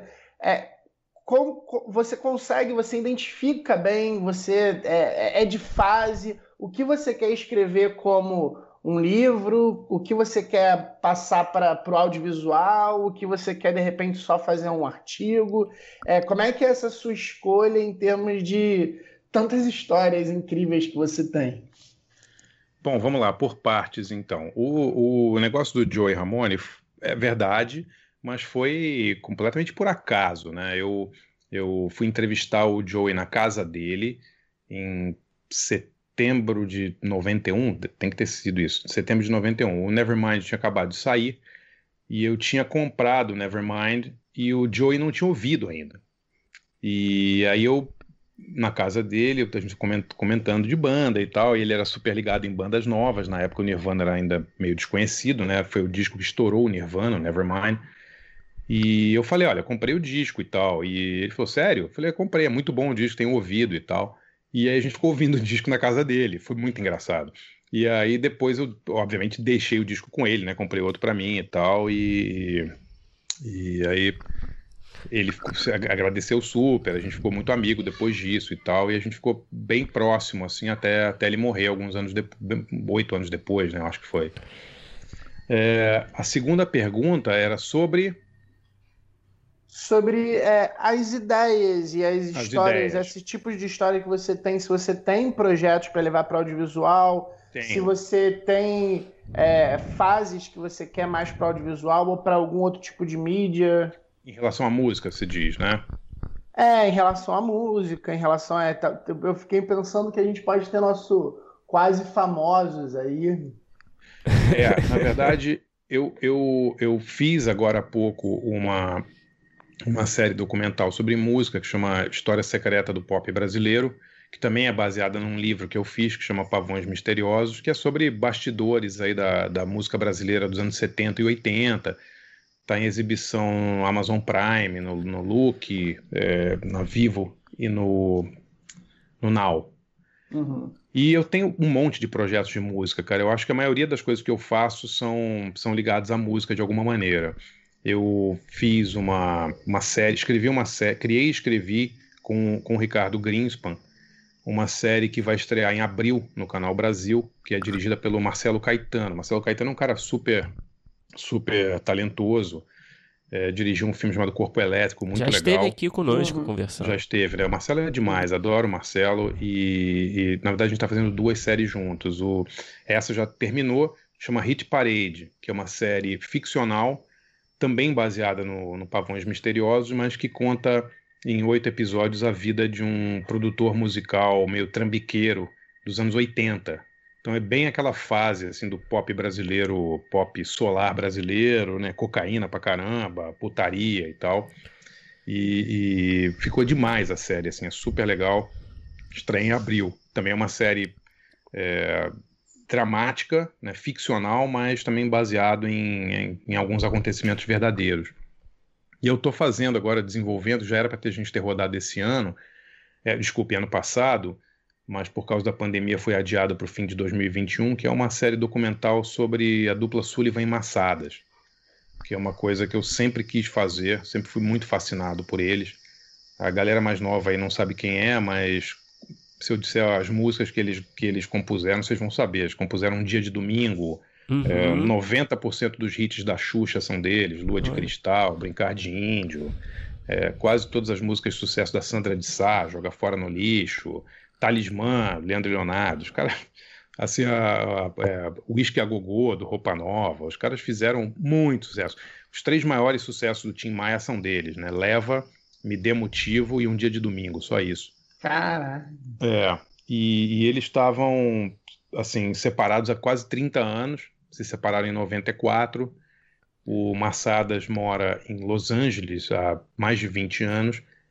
E por causa do, do História Secreta do Pop, em que eu entrevistei o Massadas, eu fiquei bem amigo dele. E aí eu consegui convencê-lo a falar com o Sullivan para eles fazerem essa série juntos. Eu vou co-dirigir com o meu amigo Pedro Bial. É, vai sair pela Globoplay aí, deve sair até. Acredito final de 2021, começo de 2022, mas é, é fantástica a história dos caras também, sabe? Eles são os hitmakers por excelência, assim, gravaram tudo, fizeram, é, sabe, samba, forró, é, pop, música romântica, rock, gravaram de tudo. Durante 10 anos eles foram os maiores campeões de venda no Brasil, inigualado, assim, a, a, a inigualável a sequência de hits que eles tiveram e o domínio que eles tiveram das paradas durante 10 anos, vai de 83 até 91, 92, só deu os caras, né? E essa é uma série documental. Então tô bem, bem feliz assim de ter conseguido emplacar essas duas aí. Tem, tem algum personagem, alguns personagens que você gostaria de escrever a respeito, assim, que você tem essa, que se deseja, assim, por escrever, sei lá, um trabalho audiovisual, Seja documentário, seja longa, série? Tenho. Na verdade, tem um que eu já comecei a fazer, que ainda não tem a. não tem o. o a gente não tem ainda uh, onde vai ser exibido, estamos ainda em vias de, é, de fechar com algum desses, da, alguma das plataformas, mas é o personagem que eu, eu assim, depois do Zé do Caixão, para mim é o personagem que mais me apaixona, que mais me deixa me deixa louco, que é o Nelson Ned. Olha, eu grande. sou absolutamente obcecado com o Nelson Ned, sempre fui. É, e há uns oito anos comecei a pesquisar sobre o Nelson. E a gente já fez um acordo com a família, vai rolar em algum momento uma, um, um, filme sobre a vida desse cara, porque é, assim, a vida dele é mais pensando bem assim, é mais estranha, mais cheia de aventura, mais cheia de, de loucuras do que a do Mojica, inclusive. Nossa. Porque o Nelson tinha o, o fato que ele era anão, né? uhum. E ele não só ele era anão, mas era foi o quinto maior vendedor de discos da história do Brasil. Entendeu? Então é uma coisa assim, não existiu, duvido que tenha existido, nunca ouvi falar e não consegui achar um, um artista com uma, com uma que fosse anão, que fosse um ídolo romântico, né, como, como ele. O, a diferença do Nelson em relação aos outros, digamos, artistas anões, pô, sei lá, tem o Hervé Villechaize, que fazia o tatu na Ilha da Fantasia, tem esse cara do Game of Thrones e tal. Na minha opinião, é que esses outros caras, muito talentosos todos, mas eles são famosos porque eles são anões. Né? O Tatu, obviamente, fazia o personagem que era anão, né? o Hervé Villechaize, o cara do Game of Thrones também. O Nelson não. Muita gente que comprava os discos do Nelson nos anos 70, inclusive, nem sabia que ele era anão. Porque muita gente não tinha visto ele na televisão até o meio dos anos 70. Eu descobri recentemente, inclusive. É mesmo? É, não, tá assim, é, eu, não, eu não tinha a, a, a, parte visual, conhecia as músicas, então. É, e, e, e o negócio assim, não era que ele era ele era anão, ele tinha um problema físico que assim cantar para ele era uma era uma, uma coisa muito dolorosa. A gente entrevistou os, os médicos que tomaram conta do Nelson nos últimos 30 anos da vida dele. As descrições são coisas assim pavorosas, sabe? Do, as dores que ele sentia. É, ele tinha, obviamente, um tórax pequeno, então é, ele tinha que fazer um esforço muito grande para cantar.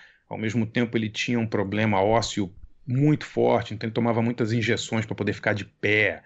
E, às vezes tomava injeção na, na beira do palco para poder cantar, sabe? Uma coisa assim brutal mesmo. E, e, esse cara foi, sem dúvida nenhuma, o maior vendedor de discos brasileiros ao redor do mundo, mais do que Roberto Carlos, não tem a menor dúvida. Ele foi o primeiro, o primeiro latino a vender um milhão de discos nos Estados Unidos. O cara cantou no Carnegie Hall duas vezes sozinho, hum. cantou no Madison Square Garden, Sabe? É uma coisa assim, as fotos que a gente tem dele na Colômbia, dele no México, o cara tá cantando para 15 mil pessoas, sabe? Coisas assim, bizarras. Assim. A história é fantástica e estamos, estamos na, no processo ainda, né? O audiovisual brasileiro é, uma, é um paquiderme tão, tão lento, né? Que quando você consegue fazer um projeto, já está com outros 10 na frente, né? É, é, muito triste. Você falou do trabalho de pesquisa, né? Você já está pesquisando já tem algum, alguns anos aí, né? A história do, do Nelson Ned. Queria que você falasse um pouco mais do seu processo de pesquisa, que eu acho que é sempre muito interessante, ainda mais para alguém como você que tem esse perfil de jornalista, que já fez muita coisa biográfica. É, qual é o nível de, de mergulho que você faz e quanto quanto tempo assim costuma assim, levar você conversa? Pelo que você falou você conversa com pessoas né, da vida da convivência né é, dessas personalidades que conheciam essas pessoas né familiares e tudo mais. Você você fuça quanto que você fuça assim para você entender esse universo? Olha tudo depende da, do tempo que a gente tem para fazer o projeto né? Esse do Sullivan Massadas a gente é, teve alguns, sei lá, uns oito meses de pesquisa, vai, porque na verdade a gente já deveria ter rodado ele. Então, eu já conhecia muito da história deles, já tinha entrevistado o Massadas para o meu livro, depois entrevistei o Massadas para o História Secreta, então assim, não foi tão difícil fazer, né? O Nelson, como a gente, o Nelson Ned, como a gente não tem ainda a plataforma, a gente não sabe ainda onde que o quem vai pegar esse projeto. É, é uma coisa que eu estou fazendo aos poucos, né? sem, sem nenhum tipo de pressa. Assim. A gente já fechou um acordo com a família, então eu, eu fui para fui Minas, entrevistei a família em Ubar, entrevistei todos os familiares que eu pude. Ele tinha, ele tem seis irmãos, a gente já entrevistou cinco. Na verdade, são, são cinco irmãs e um irmão. A gente já entrevistou as cinco irmãs, é, todos os parentes vivos do Nelson, praticamente a gente já entrevistou.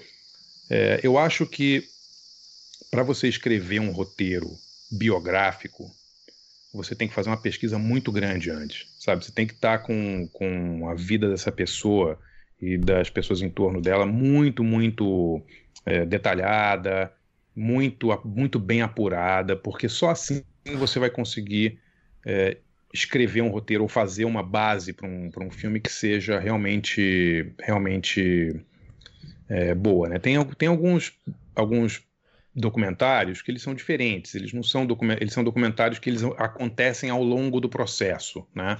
Sei lá, você está fazendo um, digamos, um filme sobre a Copa do Mundo, né? Você vai lá e você vai filmar o que está acontecendo e ao longo do processo o seu documentário vai é, vai surgindo na sua cabeça e você termina o processo e você sabe é, termina o acontecimento e você sabe mais ou menos o que você vai fazer.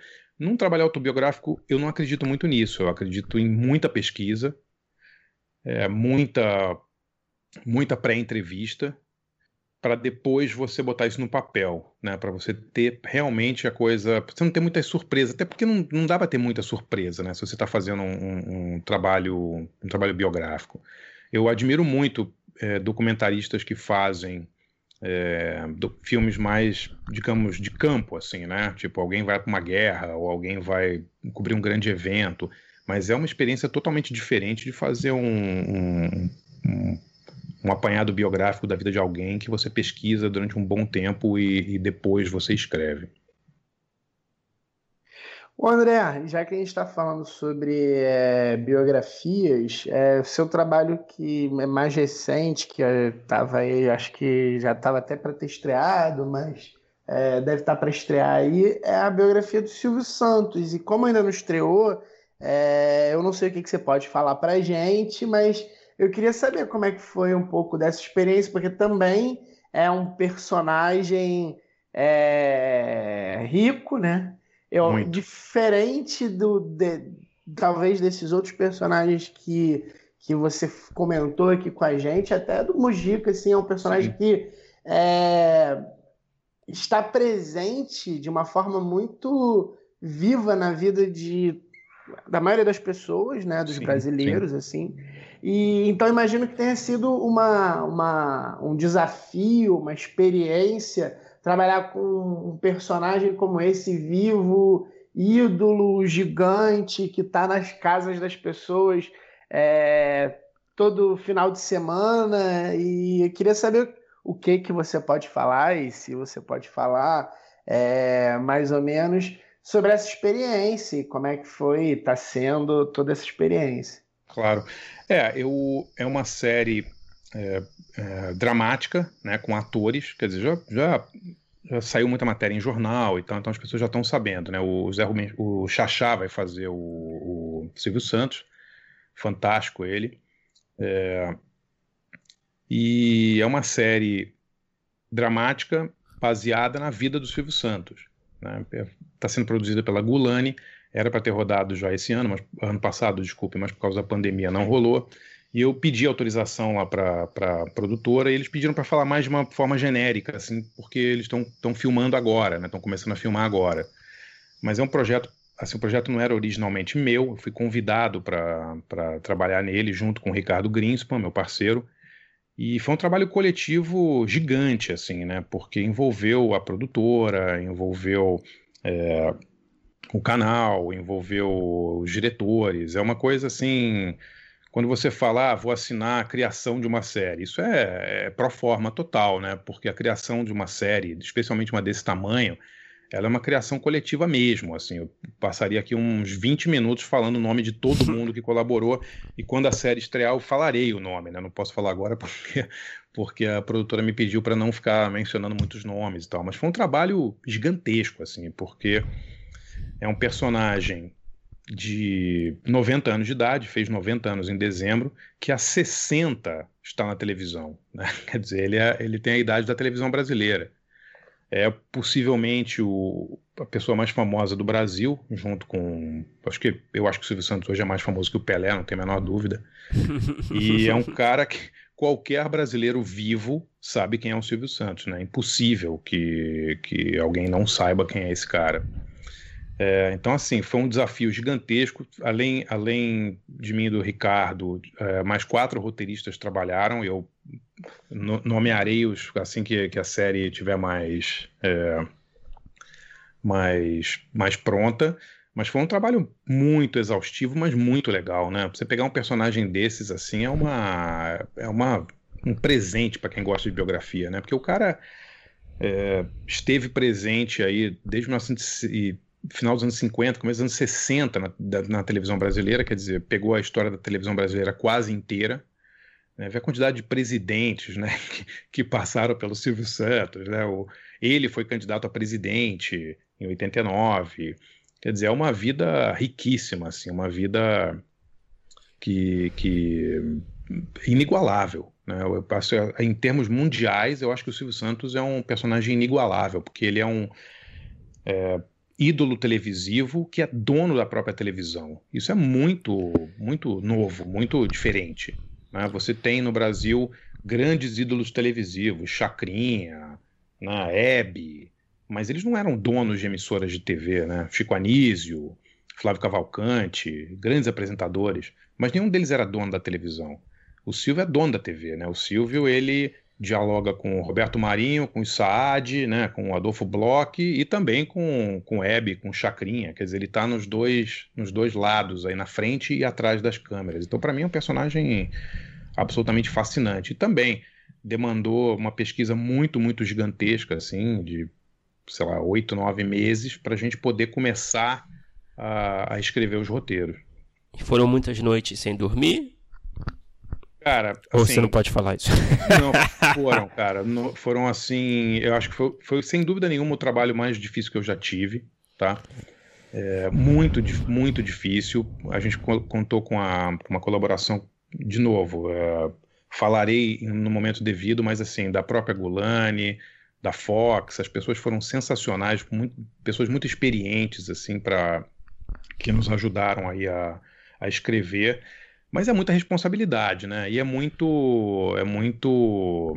É, sabe, você escrever alguma coisa sobre um personagem que é tão conhecido, eu acho que é, é muito mais é, desafiador, porque não, porque o Silvio Santos ele tem muitos fãs, mas também tem muitos detratores, né? Muita gente que não gosta dele, que, que acha que ele é uma relíquia de um, de um tempo passado. Mas de qualquer maneira, você ser chamado para um projeto desses é uma responsabilidade muito grande, porque certamente é uma série que vai ser dissecada, vai ser analisada por muita gente, porque tem muita gente que conhece a fundo a carreira do Silvio e conhece a fundo a história dele.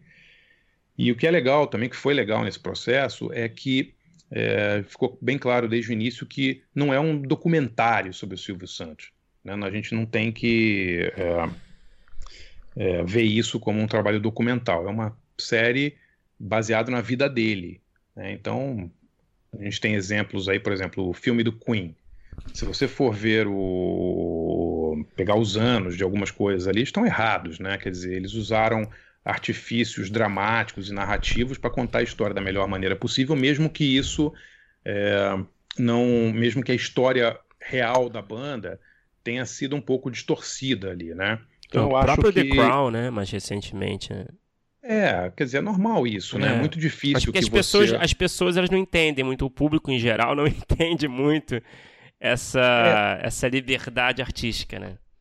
É, eu acho que é, se você às vezes fosse contar, o filme do Queen foi um mega sucesso. Por quê? Porque ele tem uma narrativa muito bem feita, né? A história é legal. É claro que pessoas ficaram chateadas, nossa, essa música não foi lançada nesse ano, mas é, no final das contas, né, o que importa, o que importou, pelo menos na minha visão, era que eles contaram a história de uma maneira muito bem feita. Né? Nem digo que é um grande filme, mas é um filme muito efetivo, né? muito eficiente, emocionou as pessoas e tal. É, e passou por cima um pouco dessa, dessa falta de, ou desses, digamos, erros, entre aspas, históricos. Né? E eu, não, eu concordo com você, eu acho que o público é, às vezes fica muito irritado tem essa coisa do fã, né, de ser preciosista. Não, o Fred Mercury não disse exatamente isso, ele disse aquilo, né? Mas aí que são questões de escolhas narrativas, de escolhas dramáticas, e num, num personagem como, como o Silvio Santos é impossível que você não, não se depare a cada, cada esquina ali com uma escolha dessas, né? Porque a vida do cara muito longa, muito rica, né, muito complexa, cheia de, de, de, polêmicas e problemas e brigas e triunfos, mas algumas vezes, obviamente, a gente teve que, que, que distorcer um pouco vai, o, o, documentário, né, não, não fazer um documentário e fazer uma, uma série dramática. Ô André, a gente está se encaminhando para o final da conversa, infelizmente, mas antes, antes da gente ir pro. A gente tem um bloco final, né? A gente faz uns, um, um, bloco rápido com algumas perguntas mais objetivas para todo mundo, mas antes desse bloco, a gente tem um grupo de apoiadores que a gente recebe perguntas desses apoiadores, né? A gente avisa quem a gente vai entrevistar. Legal. E eles mandam perguntas. Então eu vou te fazer essa pergunta do Carlos Oliveira. O Carlos, ele disse, ele comentou aqui que, que você tem muito interesse por personagens que transitam no underground, seja do cinema ou da música. É, então ele está perguntando se você tem algum projeto de ficção longa ou série que aborde isso, e também ele pergunta como você percebe a recepção dos players e do, do, e do público mais jovem para projetos como, por exemplo, um filme sobre alguém controverso como João Gordo. Há interesse do mercado ou só de nicho? Olha, sobre é, personagens ou temas mais ligados ao underground, eu tenho vários projetos. Assim, a gente é, tem um sobre o João, inclusive, né? Um, seria um documentário sobre a vida dele e a. Eu, eu escrevi um livro sobre o João, né? Na verdade, uma é uma autobiografia dele que eu escrevi, ele ditou para mim. A gente conversou e eu escrevi em primeira pessoa. Que é um livro chama Viva la Vida Tosca, saiu há uns quatro anos e é muito emocionante a história do João Gordo. As pessoas que acham que ele é só ah, o doidão lá, vocalista do Ratos de Porão e tal, não conhecem 10% da história. É um cara muito inteligente, com uma, uma cultura geral muito ampla, que teve uma vida muito difícil também, uma relação muito pesada com o pai. O pai do João era policial, um policial, um cara super violento, batia nele, é, batia assim de forma realmente brutal. A relação dele com o pai foi meio que moldou o caráter dele e a figura dele. É muito interessante. Então, eu tenho sim esse projeto é, que eu acho que poderia ser inclusive um projeto ficcional sobre a vida de, desse, desse moleque aí da, da, da, periferia de São Paulo, que virou um ídolo, ídolo até das crianças, né? O gordo é muito engraçado, você não consegue sair com ele na rua. Ele virou assim. É, quer dizer, na pandemia agora eu não tenho visto ele, só falado com ele por, por, por, por Zoom. Mas sair com o gordo na rua é impossível, assim. Ele é cercado por hum. pessoas dos 8 aos 80, é impressionante, assim. Então acho que ele daria um filme, ele e o movimento punk paulistano daria um filme sensacional. E outro um tema também que me interessa muito é a música eletrônica, que eu acho que é um tema. Eu tive uma casa noturna durante e tive também uma, uma produtora de eventos de música eletrônica durante pouco mais de uma década. Sou muito é, gosto muito de música eletrônica e gosto muito do, da cultura da música eletrônica. E eu acho que projetos sobre, sobre a história da música eletrônica e também, inclusive, projetos ficcionais, né? São muito interessantes, porque é um universo que, que formou muita gente e que fez muita gente olhar a vida de outra maneira. Inclusive eu mesmo, eu, eu fui muito influenciado por é, por pessoas que, que sabe, mudaram de vida, que eu acho que a música eletrônica ela fez muita gente olhar para si mesmo, olhar para o seu eu e mudar de vida. Eu conheço muita gente que saiu da cidade, foi fazer outras coisas em outros lugares, ou que, sabe, é, é, muitos DJs brasileiros que, que saíram, foram morar na, na gringa e estão até hoje, sabe, super bem lá. Eu não sei, eu acho que a música eletrônica tem uma coisa de é, fazer com que as pessoas é, é, repensem um pouco a sua vida, né? Porque o, o, clima dentro de uma festa de música eletrônica, tirando obviamente os excessos e essa coisa meio folclórica e tal, é, é muito interessante, é muito, é muito libertário, é muito, muito forte assim. Então eu acho que é um, é um mundo que ainda precisa ser melhor explorado tanto pela ficção quanto pelo documentário. Sobre é, players, né? Foi essa, foi essa pergunta, né? Se players se interessam por, uhum. por projetos mais alternativos. É, eu sinto que. Canal Brasil.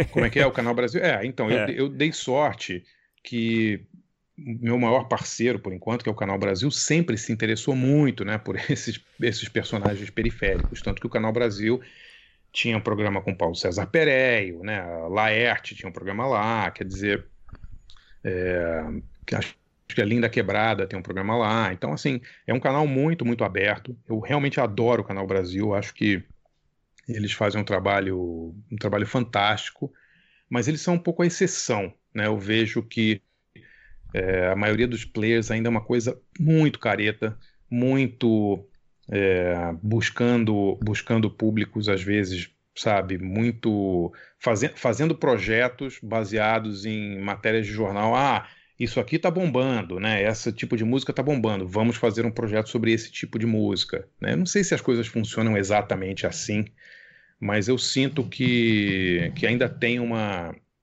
uma, uma barreira muito grande para projetos mais alternativos, mais diferentes, que no final das contas são o que o que acabam se destacando, né? Porque várias das séries, várias das séries ou dos filmes mais de maior sucesso hoje são filmes ou séries que se você botasse é, numa, numa reunião aí de pitching e tal, a pessoa ia falar não, isso aqui não faz o menor sentido, ninguém vai ninguém, ninguém vai querer ver, ver esse negócio, né? Mas então eu, eu não acredito em, em fórmula, sabe, de, de, de testar tudo. Eu acho que, que os os players brasileiros tinham que se arriscar um pouco mais em projetos menores. Eu tenho sentido também uma, uma, uma tendência a fazer menos projetos e mais caros, que eu acho péssimo isso, porque você acaba. É, não, é, não vou dizer nivelando por baixo, eu acho que você, nivela para o gosto médio. Né? Isso não é uma, uma crítica ao gosto médio, mas é só uma constatação. Quando você faz menos projetos com mais caros, com mais dinheiro, você tende a arriscar menos. Né? Os players tendem a, a se arriscar menos. E arriscar menos significa fazer coisas que projetos que eles acham que já tem um público-alvo, que já vai dar certo, e acaba que, que projetos muito legais e mais alternativos, mais, é, digamos, desafiadores, é, acabam ficando, ficando de lado. Isso é uma pena. Ô André, antes da gente entrar no nosso bloco final, é, eu vi há um tempinho, e aí eu fui dar uma verificada aqui, é, que você tá para abrir um, um, uma turma, né, de um curso de história de cinema. E aí eu queria, eu não sei como é que tá, porque eu acho que eu já vi faz algum tempo, né, a introdução de história do cinema, já faz algum tempo que eu acho que eu vi no Twitter e já tava meio que com a turma enchendo. Aí eu tô abrindo aqui o podcast, eu não sei se já tá lotado, é, mas para você poder falar aí sobre o curso e convidar, e se te, não sei se está lotado, se não está lotado, se não, vai, vão ter mais. Então, então, a primeira. Felizmente, a primeira turma já lotou, mas eles vão abrir outro. Deixa eu só. Obrigado por ter, ter perguntado isso. É, eu fui convidado pelo, pelo Marcelo Rubens Paiva, do Bora Saber. Bora Saber é um, um é um portal muito legal de, de, de, cursos online, né? Tem pessoas super legais lá, Ronaldo Bressani, Chico Sá, a Andréa Sadi, todos, o Mário Magalhães, cada um dando cursos nas suas especialidades. E o, o Marcelo me, me convidou para dar um curso sobre história, introdução à história do cinema. Então a gente anunciou e, cara, esgotou assim em 20 dias, 25 dias, esgotou, esgotaram todas as vagas. E aí a gente já vai abrir outro nos próximos dias a gente vai anunciar, mas é, deve começar no dia 22. Essa segunda turma vai começar em 22 de março. E a ideia são quatro aulas de uma hora e meia, e a, ideia é dar um panorama geral mesmo sobre a história do cinema, né? como o cinema surgiu. Então são quatro, quatro aulas. A primeira sobre o cinema mudo, as origens do cinema, né? desde Thomas Edison, Méliès, é, os irmãos Lumière, tal, como o cinema realmente surgiu, todas as grandes vertentes do cinema mudo e os grandes, é, é, os grandes movimentos, do expressionismo alemão ao surrealismo francês, é, e falando também dos comediantes americanos, né, ingleses, o Chaplin, o Keaton, o Harold Lloyd. E essa, essa primeira aula, segunda aula é sobre as vanguardas europeias e dos anos 40, europeias e asiáticas dos anos 40 aos 70, então a gente vai falar desde neorrealismo italiano, passando pela novela vague, o cinema japonês, o cinema sueco, o cinema alemão dos anos 60 e 70.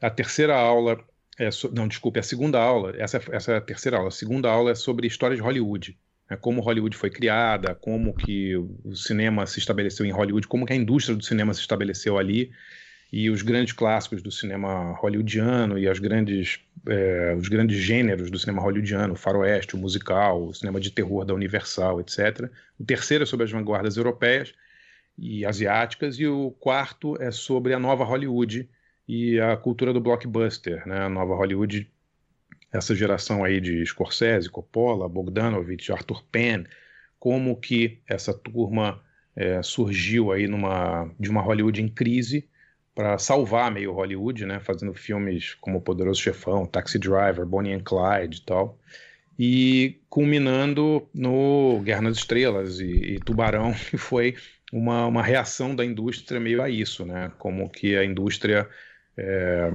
depois se, se organizou para fazer filmes mais escapistas, buscando público mais jovem.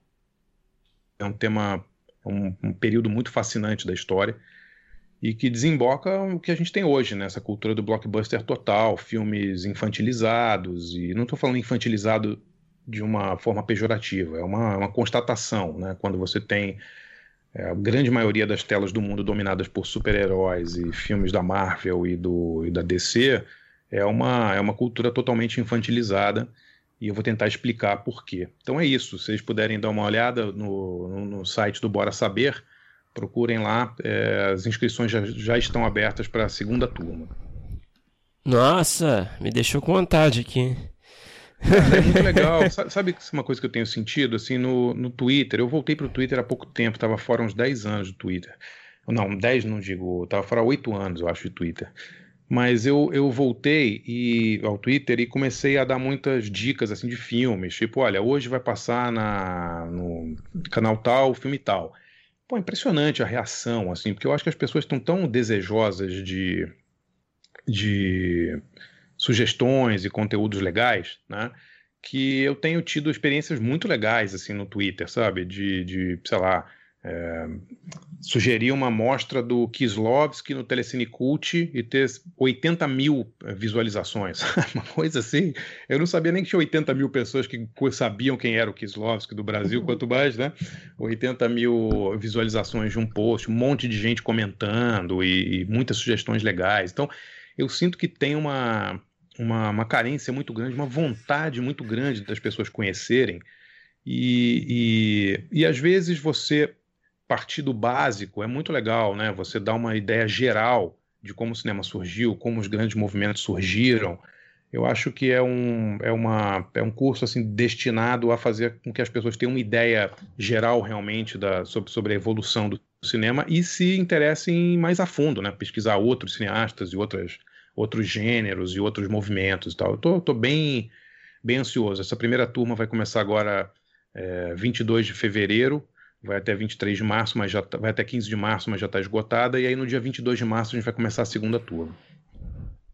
Ó, oh, muito bem, que show, hein?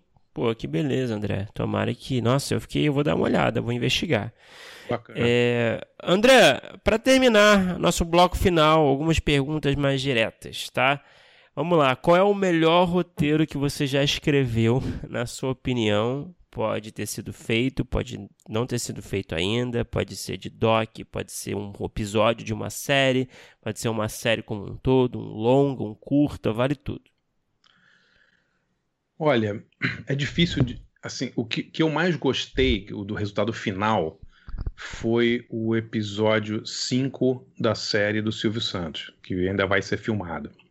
Não fui só eu que escrevi, como eu falei, eu trabalhei com outros cinco roteiristas ao longo de quase dois anos, então é difícil hoje para a gente saber exatamente quem escreveu o que em cada um dos episódios, porque as coisas foram mudando, roteiristas foram chegando. Mas quando a série sair, eu acho que o episódio 5 do, do Silvio Santos foi uma coisa que realmente deu muito orgulho quando a gente terminou e, e a gente teve uma leitura, mesmo que por Zoom, com, com o, o elenco, e foi uma coisa assim muito legal ver a reação deles. É, é, um episódio meio experimental, assim, que se passa em tempo real, quase em tempo real, se passa numa tarde de domingo, assim, durante um programa, e acontece um monte de coisa. E é, ficou uma coisa muito legal. Chato, chato mencionar uma, uma coisa que as pessoas não podem ver, mas eu acho que, que esse é, é bacana. Eu gosto muito também do segundo episódio da, da série do Zé do Caixão. Essa, essa dá pra galera assistir, porque acho que tá, tá até no YouTube, né? Que eu escrevi com o Ricardo Greenspan, que é a, o episódio em que o Zé do Caixão, em que o Mojica vira o Zé do Caixão. Né? Então, se vocês puderem ver a série, a, são seis episódios, é o Matheus Nastergalli fantástico no papel do Zé do Caixão. O segundo episódio, para mim, é o mais legal. É o episódio em que ele, ele é, tem o sonho que, que leva ele a virar Zé do Caixão. E ele, porque o Mojica teve uma carreira pré-Zé do Caixão, né? Muita gente não sabe disso, né? Mas ele fez. Ele, ele teve 10 anos de carreira anti, profissional antes de, de, de, criar o Zé do Caixão. Ele faz filmes desde o início dos anos 50. Então, o segundo episódio do Zé do Caixão é um episódio que eu gosto muito. E qual foi o pior roteiro que você já escreveu? Vale tudo também, pode não ter sido feito ainda, aquele que ficou uma merda. Cara, olha, assim, tem vários que ficaram uma merda, mas aí, aí, aí tem um diretor que chega e fala, Sei. pô, isso aqui ficou uma merda.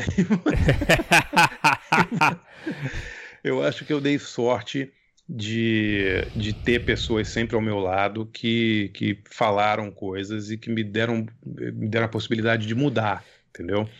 O Marcelo é um deles, o Marcelo Caetano. Ele teve um, um dos episódios do Hit Parade, esse, essa série que vai estrear em abril, que realmente ficou muito fraco. Ficou, sabe, quando você não acerta, se tenta por todos os lados e tal. E, e, por sugestões do Marcelo, a gente fez mudanças que, que tornaram o, o episódio muito melhor. Se eu não me engano, foi o episódio agora não me lembro se é o quinto ou o sexto que já faz. Essa coisa do cinema brasileiro, audiovisual brasileiro é brincadeira, né? Quando uma coisa estreia, você escreveu ela quatro ou cinco anos atrás, então você nem lembra direito do que você fez, né? Isso acontece muito, assim.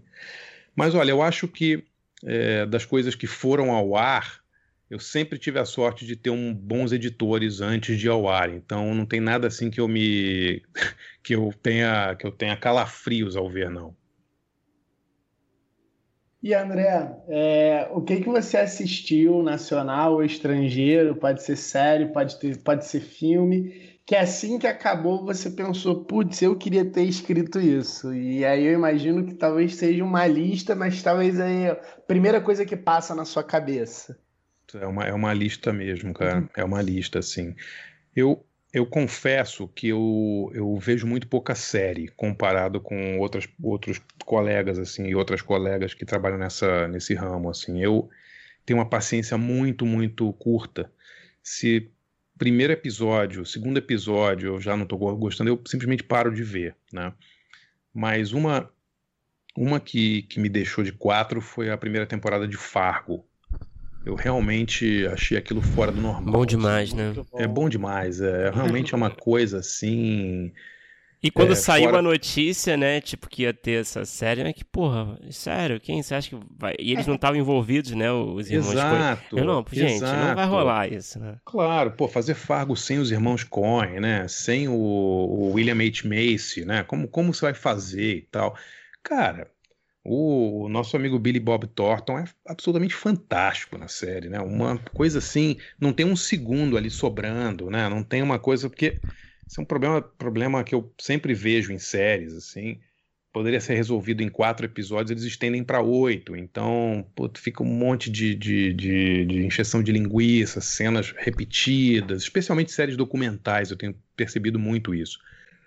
Mas, mas esses aí, esse aí, putz, assim, em termos de, de, de, séries dramáticas, eu acho que, que, que Fargo, a primeira temporada, realmente é fantástico.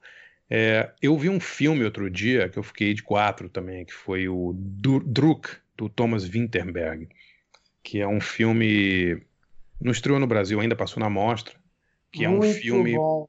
Você viu esse filme? Nossa. O Wittenberg, o Wittenberg eu acho ele foda. Ele fez o A Caça, né, com o Mads Mikkelsen uhum. e tal. Mas esse filme é um filme sobre o Mads Mikkelsen faz um professor de, de ensino o que médio.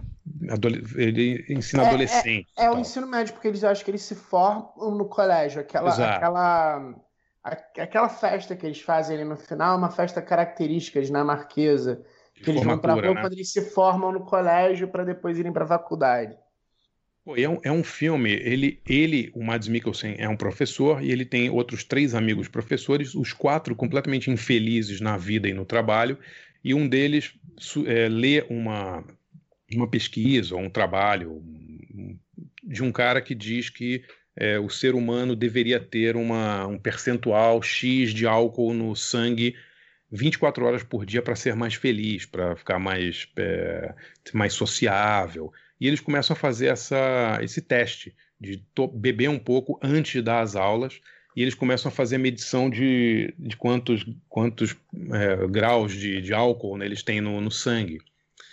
E a coisa vai tomando, vai virando uma espiral, que eles vão bebendo cada vez mais e chegando às aulas cada vez mais bêbados. E é, eu fiquei chocado com o filme, assim, como um filme com uma ideia tão simples, né? Ele pode ser tão, tão bonito e, e esse Wittenberg ele realmente é especial, né? O Acácia é muito especial. Ele, ele surgiu lá com, a, com o Lars von Trier e o, e o Dogma, mas ele, ele deixou de lado essa ortodoxia aí do Dogma há um tempão.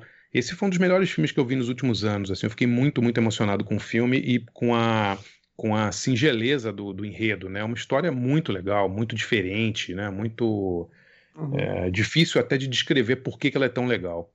É, ela, ela não cai numa demonização de, sei lá, fácil, talvez, do álcool, né? Não tem ela nada tem disso, uma sutileza cara. muito, Não tem nada disso, cara.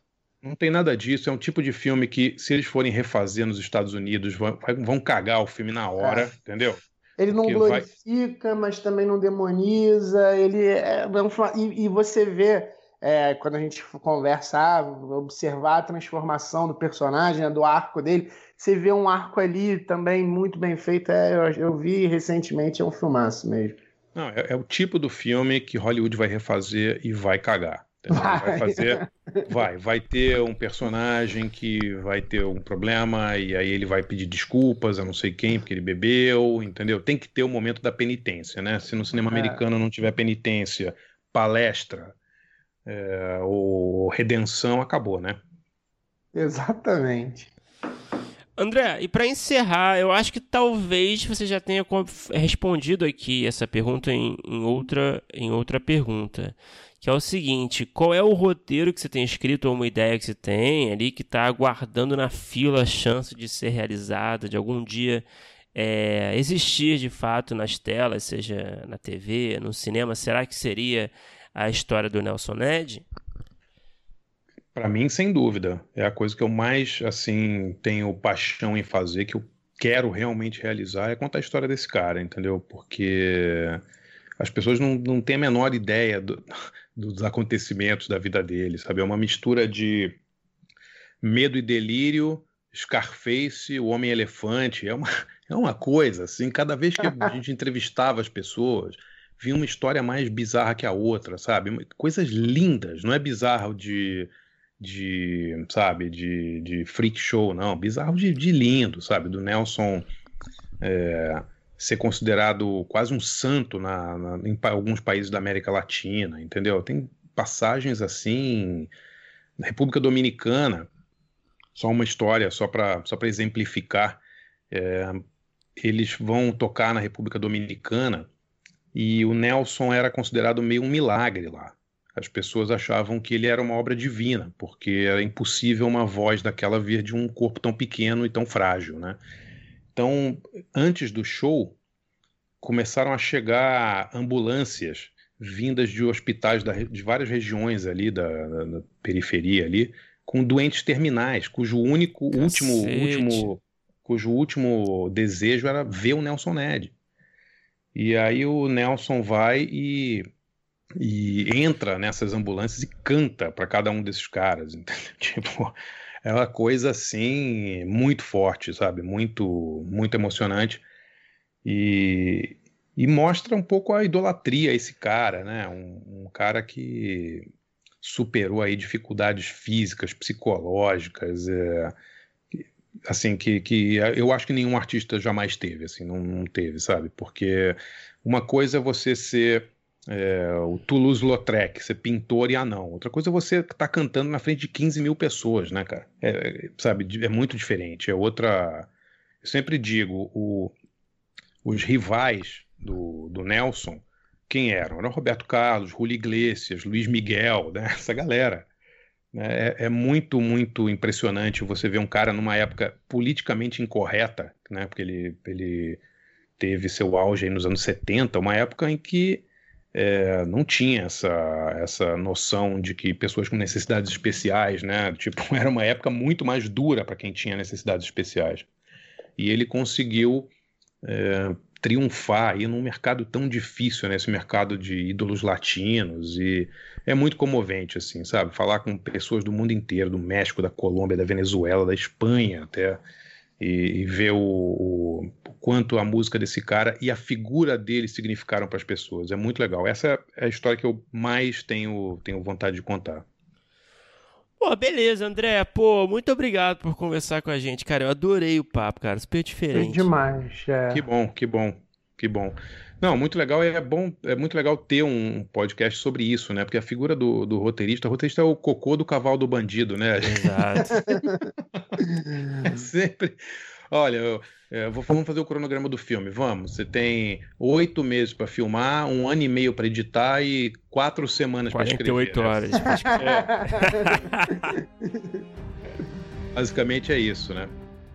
Cara, pô, André, brigadão mesmo.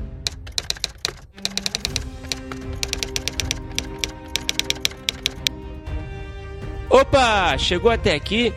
Muito obrigado por escutar. Não se esqueça de assinar o feed do primeiro tratamento no seu agregador de podcast favorito. Comentários, sugestões ou em busca de consultoria para o seu roteiro? Mande um e-mail para primeirotratamentopodcast.gmail.com que responderemos assim que puder. Já ouviu falar da nossa campanha no Apoia-se? Ganhe recompensas exclusivas e nos ajude a continuar entrevistando nossos roteiristas favoritos. É só entrar em apoia.se barra primeiro tratamento e se tornar um apoiador. Muito obrigado novamente e até o próximo episódio.